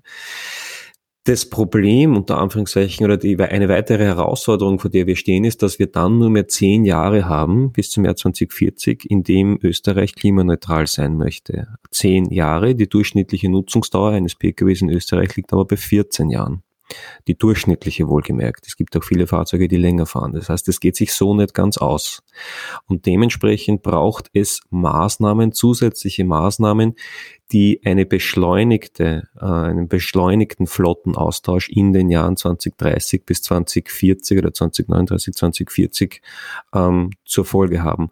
Und da gibt's verschiedene Möglichkeiten. Ja. Da gibt's, äh, sag ich mal, ich nenne sie Push- und Pull-Maßnahmen. Pull-Maßnahmen, die Leute eher abzuholen, das kann über Förderungen beispielsweise passieren, wird sich teilweise auch dadurch einstellen, dass sich selbst die Anschaffungspreise, TCO sind wir, also Total Cost of Ownership, Gesamtkostenvergleich sind wir heute schon oft günstiger mit dem Elektroauto ich glaube aber, dass im Jahr 2030 auch in der Anschaffung des Elektroauto günstiger sein wird. Das wären so die Pull-Maßnahmen. Im Bereich der Push-Maßnahmen werden es wohl die Kraftstoffpreise sein. Wird es wohl die, die beispielsweise eine CO2-Steuer sein? die das Fahren mit einem, sage ich mal, alten, ähm, verbrennungsmotorisch angetriebenen Fahrzeug ähm, ähm, ver, wie sagt man, ähm, unattraktiv machen wird. Das heißt, die, die, die Nutzerinnen werden von selber dann wahrscheinlich umsteigen wollen, auch auf ein, auf ein Elektroauto. Also ich glaube, dass das Tempo im Moment, dass wir zumindest bei der, bei der Flottenelektrifizierung, ja, also im Bereich der, in, bei der Säule der Elektromobilität für die Mobilitätswende, glaube ich, dass wir im Bereich der Pkw ich schränke es, du, du siehst, ich schränke es immer weiter ein, äh, ähm, in ein, ein gutes Tempo schon haben. Wir haben aber, äh, und, und ich glaube auch, dass die Industrie sich da festgelegt hat und das, das funktioniert. Also ich glaube, die Elektrifizierung der Pkw-Flotte, auch die rechtzeitige Elektrifizierung der Pkw-Flotte wird funktionieren. Da habe ich die geringsten Bedenken mittlerweile. Wir haben aber viele andere Probleme, vor denen wir stehen. Also Probleme, ich nenne es wieder eher Herausforderungen. Es geht äh, um, um die äh, anderen Fahrzeugsegmente, um die LKWs, die Busse, die auch alle in irgendeiner Form äh, elektrifiziert oder zumindest dekarbonisiert oder klimaneutral betrieben werden müssen. Äh, und da müssen wir wohl noch einen Zahn zulegen, damit wir auch bis 2040 eine Klimaneutralität gewährleisten können. Ähm, das kann auch hier einerseits über Förderungen gehen. Das hat das Bundesministerium für Klimaschutz jetzt äh, ganz, äh, ganz äh, ja, sehr gut ausgestattete Förderprogramme auch für die für den Anschaffung von elektrischen Bussen und LKWs jetzt äh, ins Leben gerufen. Das heißt, auch hier wird vieles getan, um hier das Tempo äh, ein wenig zu beschleunigen. Äh, kritisch sehe ich eher ein wenig so die, die, die, ähm, die, die soft, äh, die, die, die sanften Maßnahmen, die es braucht, um das Mobilitätsverhalten zu ändern. Ja, das heißt, dass hier wirklich die eitrige Wurzel, genau. Also hier wirklich sozusagen an der, an der, an, ja, an der Wurzel äh, anzupacken, damit äh, sich die Österreicherinnen und Österreicher auch bewusst sind, dass es viele, viele Vorteile hat in, in vielerlei Hinsicht, wenn sie beispielsweise weniger mit dem Auto fahren oder auch weniger fliegen. Also ich glaube, dass das Mobilitätsverhalten zu ändern, äh, hier wir tatsächlich noch äh, ein bisschen an Zahn zulegen müssen. Auch. Also mehr Bewusstsein in der Bevölkerung und auch den politischen Mut, weil wir haben ja durchbesprochen, dass nicht nur eine Frage ist, die man individualisiert, fährst du mit dem Auto oder nicht, wie viel fährst du, sondern es gibt auch ganz viele Anreize und man kann einfach die Altern das Auto unattraktiver machen ist auch notwendig und die Alternativen viel attraktiver machen. Christian, wie schaut es in Deutschland aus mit dem notwendigen Tempo? Erstmal, ich, nur um das nochmal klar zu machen, also ich finde, die entzündete Wurzel ist nicht das Verhalten, sondern die Politik, die dieses Verhalten erzeugt. Und ähm, wenn wir in Deutschland über Tempo reden, dann muss ich schon nochmal das von Holger angesprochene Tempolimit aufgreifen, weil es dafür steht, was wir brauchen, um mehr Tempo aufzunehmen, nämlich das Tempolimit. Es wäre jetzt wirklich an der Zeit. Also es gibt keinen Argumentationspunkt mehr, den wir nicht haben auf unserer Seite, dass ein Tempolimit auf bundesdeutschen Autobahnen Sinn macht. Und dass sich jetzt das Verkehrsministerium und auch die FDP in der Regierung da noch dagegen stemmt, das ist in meinen Augen der Grund dafür, warum wir nicht mehr Tempo aufnehmen, weil wir in der Politik noch eine Unaufrichtigkeit haben, die den Eindruck ermittelt und vermittelt, und das hat ähm, das Verkehrsministerium in Deutschland schon über Jahrzehnte jetzt so gemacht, ähm, wir können das Ziel der Klimaneutralität erreichen, ähm, ohne dass wir was verändern müssen. Wir können uns Förderung indem wir einfach nur jedem Verkehrsträger so viel Geld geben, wie er will, bis er ruhig ist und nicht mehr schimpft über die Verkehrspolitik. Und was wir brauchen ist, dass wir hier das, was äh, Holger angesprochen haben, einen ausgewogenen Politikmix brauchen aus Fördermaßnahmen, Pull und Fordermaßnahmen, Push. Nur wenn wir das in Balance bekommen, werden wir das notwendige Tempo aufnehmen. Und das Interessante ist ja, dass wir bei vielen Punkten schon weiter sind. Und wieder beim Thema Tempolimit. Es gibt seit zwei Jahren in Deutschland keine Umfrage mehr, wo nicht die Mehrheit der Bevölkerung für ein generelles Tempolimit ist. Das heißt, die Be Regierung entscheidet inzwischen gegen die Mehrheit der Bevölkerung, dass es kein Tempolimit geben soll. Das muss man sich mal auf der Zunge zergehen lassen. Ähm, ist in meinen Augen interessantes Politikverständnis an der Stelle ähm, oder ein falsches Politikverständnis, um hier mal klar und deutlich das zu sagen. Dementsprechend stehen wir vor der Herausforderung, die ein bisschen als Widerspruch erscheint. Ähm, wir brauchen Beschleunigung bei gleichzeitiger Akzeptanz oder Beteiligung. Und das heißt, dass wir mehr darüber sprechen müssen, was wollen wir eigentlich erreichen, wie wollen wir das erreichen und warum machen wir das. Wenn wir das generell stärker auch vermitteln, dann werden wir nicht mehr um jeden Parkplatz in Wien oder in Berlin kämpfen, den wir reduzieren wollen, weil, glaube ich, klar ist, wo wir hinwollen und dass das am Ende, jetzt werde ich pathetisch, eine bessere Welt ist. Denn bei all dem, was wir jetzt diskutiert haben, dürfen wir eins nicht vergessen, dass jede Minute, die wir später handeln, uns mehr kostet gesellschaftlich. Das wissen wir eigentlich seit dem Stern Report, ähm, dem berühmten Bericht 2005, der sagt, ähm, es ist jetzt schon effizienter zu vermeiden, als zu warten und dann die Schäden zu bezahlen. Und äh, das haben wir ganz schmerzlich erlebt durch dieses Hochwasser äh, an der A äh, in diesem Jahr in Deutschland, was ein so ein Ereignis allein kosten kann, und zwar nicht nur monetär, sondern auch ähm, sozusagen vom Schicksal her. Und wir erleben es, dass sozusagen die gesamte fossile Welt ähm, eben auch mit ein Anlass und eine Ursache für diese kriegerischen Auseinandersetzungen weltweit ist. Also es ist sozusagen ein äh, für die gesamtgesellschaftliche Sicht her ein absolutes Gewinnerprojekt, diese Verkehrswende. Und das haben wir nicht vermittelt und das würde ich der Politik ankreiden, dass sie immer wieder den Eindruck vermittelt, ähm, es geht hier um ein Blut, Schweiß und Tränenprojekt und wir werden alle davon darben und es wird uns allen schlechter gehen äh, durch die Verkehrswende. Und ähm, das ist die Voraussetzung in meinen Augen, dass wir hier eine ehrlichere Politik haben und deshalb glaube ich, dass äh, wenn die Frage ist, äh, wer ist am Zug, es ist die Politik, die am Zug ist, ähm, den Menschen äh, rein Wein einzuschenken, sie mitzunehmen auf dieser äh, Tour, weil die Industrie tatsächlich, da würde ich auch Holger recht geben, die Industrie ist im Moment weiter als die Politik. Ähm, und das sage ich als jemand aus einem Land, aber da sind wir, glaube ich, sehr ähnlich, äh, Österreich und Deutschland, ähm, was wirklich sehr stark von der Automobilindustrie abhängt. Vielleicht noch ergänzend dazu, weil ich nicht sicher bin, ob das in diesem Ausmaß rübergekommen ist. Bewusstseinsbildung und Information tatsächlich nicht nur äh, in der Bevölkerung, sondern und vielleicht sogar vor allem äh, im Bereich der Entscheidungsträger, weil die ja das System formen. Und ein weiterer Punkt, der mir jetzt auch während des äh, ähm, der Ausführungen von Christian noch eingefallen ist, wo wir sicher auch noch aufs Tempo steigen müssen, ist der Ausbau der erneuerbaren Energien.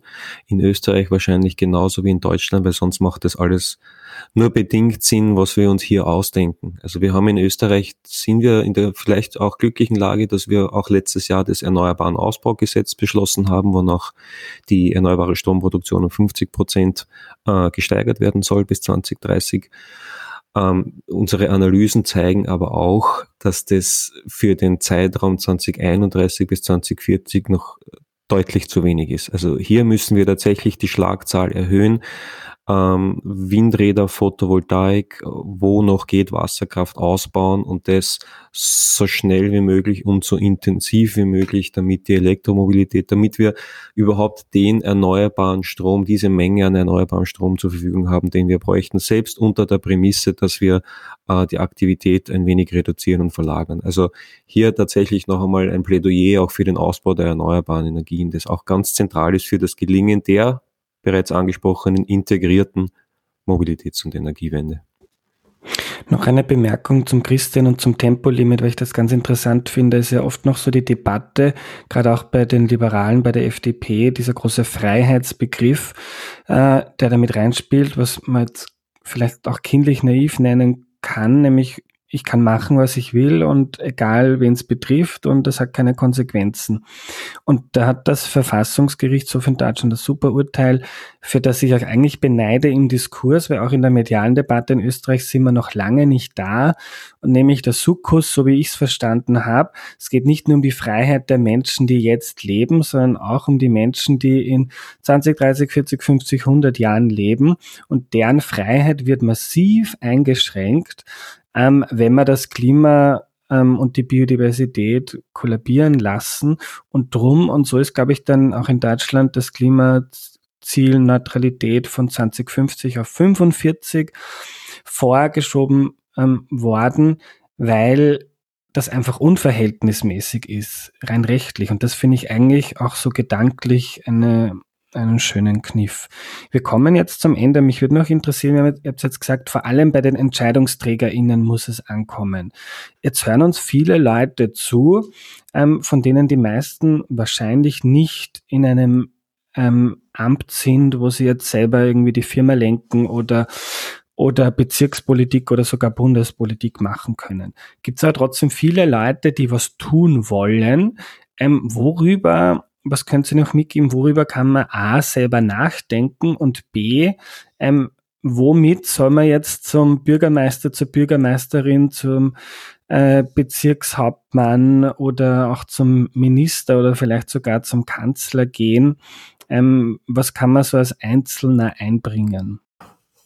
Auf der lokalen Ebene, glaube ich, gibt es genügend gute Initiativen, denen man sich anschließen kann. In Berlin haben wir durch eine Bürgerbewegung ähm, den sogenannten Fahrradentscheid hervorgerufen und herbeigerufen, dass wir mehr Fahrradverkehr ähm, und die Förderung des Fahrradverkehrs äh, in Berlin revolutionieren. Also da, glaube ich, kann man sich wirklich viel engagieren, dass äh, Verkehrspolitik ähm, die Städte menschengerechter macht und nicht autogerechter. Denn wir haben die Städte wirklich so geplant. Also wenn wir unsere äh, Städte weiterhin so planen, dann ähm, ist weiterhin der Autoverkehr und die Garage das Wohnzimmer eigentlich und das kann nicht so weitergehen. Und das kann man sich aber, glaube ich, lokal engagieren. Das würde ich auch mich freuen, wenn das noch mehr Menschen tun, in ihrem Bezirk, in ihrem Quartier, sich für lokale Verkehrsprojekte äh, zu engagieren. Und auf der Bundesebene, da glaube ich, ist das eine Frage ähm, erstmal der Wahl. Ähm, weil wir haben die Wahl ähm, für progressive Verkehrspolitik und sie wird mehr und mehr in den Mittelpunkt der Politik rücken, weil wir merken ja, dass, und damit kommen wir zum Anfang äh, des Podcasts zurück, Mobilität ist Voraussetzung für Teilhabe, für ähm, Zugang zu gesellschaftlichem Leben und auch zu wirtschaftlicher Prosperität über äh, die Mobilität von Gütern. Und wenn wir das weiterhin nicht klimaneutral schaffen, dann bricht das alles zusammen, dieses System der wirtschaftlichen Prosperität, aber auch des gesellschaftlichen Zusammenhalts. Und äh, dementsprechend wird uns immer klarer werden, ähm, dass es nicht im Verkehrsprojekt hier geht, ähm, wo Verkehrspolitiker entscheiden, sondern es ist ein Teil einer großen gesellschaftlichen Transformation, die vielleicht viel größer ist als die Energiewende, weil sie eben die Alltagsroutinen und das Verhalten jedes Einzelnen verändern werden und die Veränderung auch voraussetzt. Und äh, ich finde, ein Teil dessen zu sein, mit dem, wie man sich verhält, aber vor allen Dingen den, ähm, damit, dass man politisch Einfluss nimmt, ähm, ist eine sehr ehrenhafte Aufgabe. Und ich freue mich, wenn den Podcast viele hören und vielleicht der eine oder die andere Lust haben, sich stärker in dem Bereich zu engagieren. Holger, magst du noch ein paar abschließende Worte? Ja, ähm, tatsächlich also über allem gilt wahrscheinlich, wir leben ja in einer Demokratie. Das heißt, jeder kann sich vor einer Wahl, sei es auf lokaler oder Bundesebene, auch ähm, über die Parteieninhalte informieren, kann Wahlprogramme studieren und kann hier vielleicht schon äh, je nachdem, äh, welche Inhalte Sie oder ihm besonders wichtig sind, wichtige Akzente setzen. Darüber hinaus ähm, gibt mit beispielsweise dem Jobradmodell, äh, das ich bereits angesprochen habe, oder dem Jobticket äh, Möglichkeiten, auch im eigenen Unternehmen oder im Unternehmen, in dem man angestellt ist, hier Akzente zu setzen. Das geht auch bis hin zur Errichtung hochwertiger Abstellanlagen, äh, Duschanlagen. Also man kann da durchaus auch gegebenenfalls über den Betriebsrat, so es einen gibt, oder auch selber direkt versuchen, hier eine Verbesserung der Situation für die Nutzung des Umweltverbunds, der Verkehrsmittel des Umweltverbunds zu forcieren ähm, oder äh, zu, zu unterstützen. Und nicht zuletzt sehen wir vor allem in den Städten, nicht nur in Österreich, aber auch in Österreich mit äh, Klimaschutzbewegungen. Fridays for Future, System Change, not Climate Change. Platz für Wien war, glaube ich, so ein wenig das Pendant zum, zum Ratentscheid, äh, mehr oder weniger, den der Christian angesprochen hat. Das heißt, da gibt's auch, wer sich darüber hinaus noch äh, ähm, ähm, äh, Aktionen setzen möchte oder wer darüber hinaus äh, hier noch äh, aktiv werden möchte, kann sich auch ähm, ja in, kann auch in diesen in diesen Initiativen ähm, aktiv werden. Das heißt, ich glaube, ja, und vielleicht allerletzter Punkt, es hat ja ohnehin auch jeder im privaten Bereich die Möglichkeit, hier klimaschonende Mobilität ähm, ähm vorzuleben ja, sei es seinen Mitmenschen oder im Optimalfall sogar seinen Kindern, ja, also der nächsten Generation. Jeder hat die Möglichkeit, Fahrten zu konsolidieren, also nicht äh, extra sozusagen, äh, um am Vormittag äh, in die Arbeit zu fahren, am Nachmittag dann heim, am Nachmittag wieder ins Einkaufszentrum was einzukaufen und so weiter. Das heißt, Wege konsolidieren, weniger fahren, Fahrten mit dem äh, Fahrrad zurücklegen, zu Fuß gehen, das alles, wie gesagt, und das ist nicht zu unterschätzen, den Nachwuchs der nächsten Generation auch vorzuleben, weil nur dann wird es tatsächlich auch umgesetzt werden. Es ist sozusagen die vierte Säule, äh, dass auch jeder in seinem eigenen Verhalten heute schon viel vorleben, vorleben kann, das dann vielleicht auch von den äh, Mitmenschen vom einen oder anderen auch nachgelebt wird. Lieber Holger, lieber Christian, vielen Dank für eure Zeit. Sehr, sehr gerne. Dankeschön für das nette Gespräch. Ebenfalls von meiner Seite und äh, herzliche Grüße nach Österreich ins Nachbarland.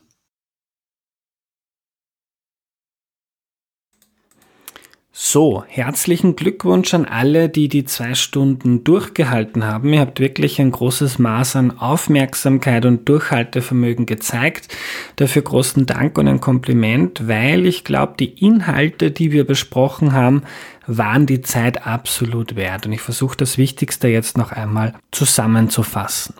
Also, es geht nicht um die Frage, Auto gut oder böse, Auto ja oder nein oder Auto gegen Fahrrad, sondern es geht um die Frage, wie wir Mobilität nachhaltig hinbekommen und da hat auch das Auto in der Zukunft eine wichtige Rolle dabei und zwar das Elektroauto. Gleichzeitig müssen wir aber Verkehr reduzieren, dafür gibt es viele verschiedene gute Gründe, aber einer ist, dass sich die Klimaziele in Österreich und Deutschland sonst nicht ausgehen. Um das zu machen, braucht es ganz umfassende Reformen, die teilweise schon angegangen werden und viele davon aber noch nicht, weil der politische Mut fehlt oder das Bewusstsein für die Dringlichkeit der Lage in der Politik, aber auch in der Gesellschaft und der Bevölkerung. Was gibt's also für Herausforderungen? Das ist einmal die ganz, ganz große Frage, wie denn Städte und Dörfer ausschauen sollen. Bauen wir sie so, dass man dort das meiste zu Fuß oder mit dem Rad und den Öffis zurücklegen kann und sich dabei auch sicher fühlt und das praktisch ist?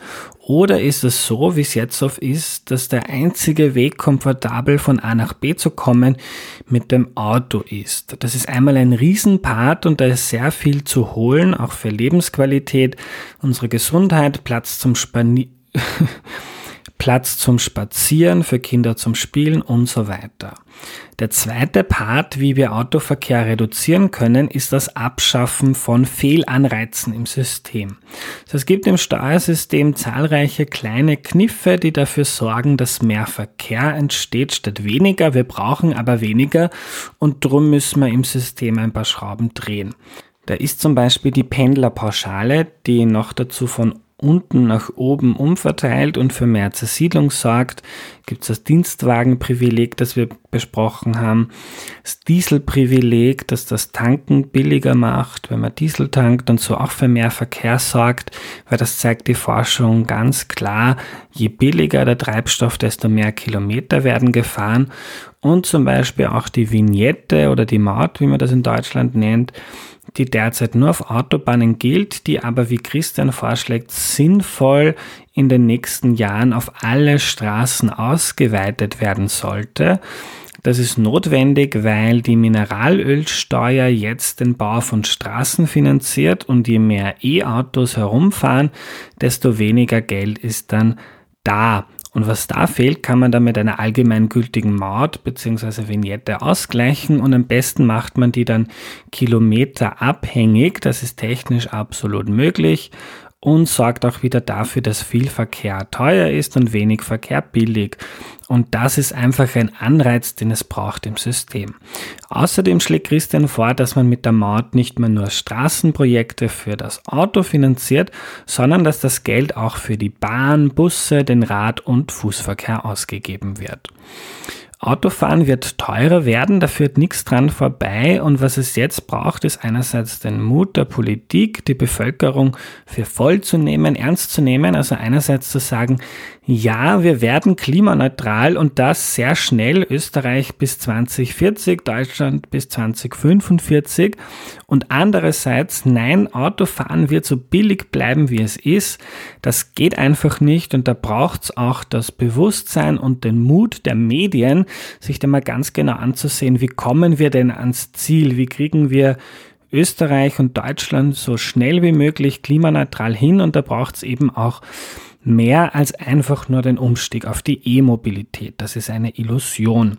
Und das ist auch ein wichtiger Punkt aus diesem Gespräch. Ernsthafte Klimapolitik heißt nicht nur, ja, okay, wir machen das, wir wollen klimaneutral werden, sondern auch machen wir es schnell genug weil wir stehen sowohl bei der Klimakrise als auch beim Artensterben an einem Punkt, wo die Frage ist, verhindern wir noch das Schlimmste oder machen wir jetzt viel kaputt, was unsere Kinder und Enkelkinder noch lange plagen wird. Und das Schöne ist gerade, das Thema Mobilität zeigt, dass wir sehr viel an positivem, schönem, neuem, an Lebensqualität gewinnen können, während wir gleichzeitig den Verkehr und Emissionen reduzieren und so die Klimaziele erreichen. Darum wird es auch in den nächsten Folgen dieser Staffel gehen. In der nächsten Folge ist der Historiker und Journalist Tom Standage zu Gast. Er arbeitet für den britischen Economist und die Folge wird auf Englisch sein, ist auch ein Novum für mich. Mit Tom habe ich darüber geredet, wie das Auto die Welt in den vergangenen 100 Jahren verändert hat. Viele Dinge, die jetzt in Städten etwa mühsam erkämpft werden müssen, waren schon mal Realität. Also früher war nicht alles besser, aber manches etwa schon. Etwa, dass man sich auf Straßen noch aufhalten konnte, ohne um sein Leben fürchten zu müssen.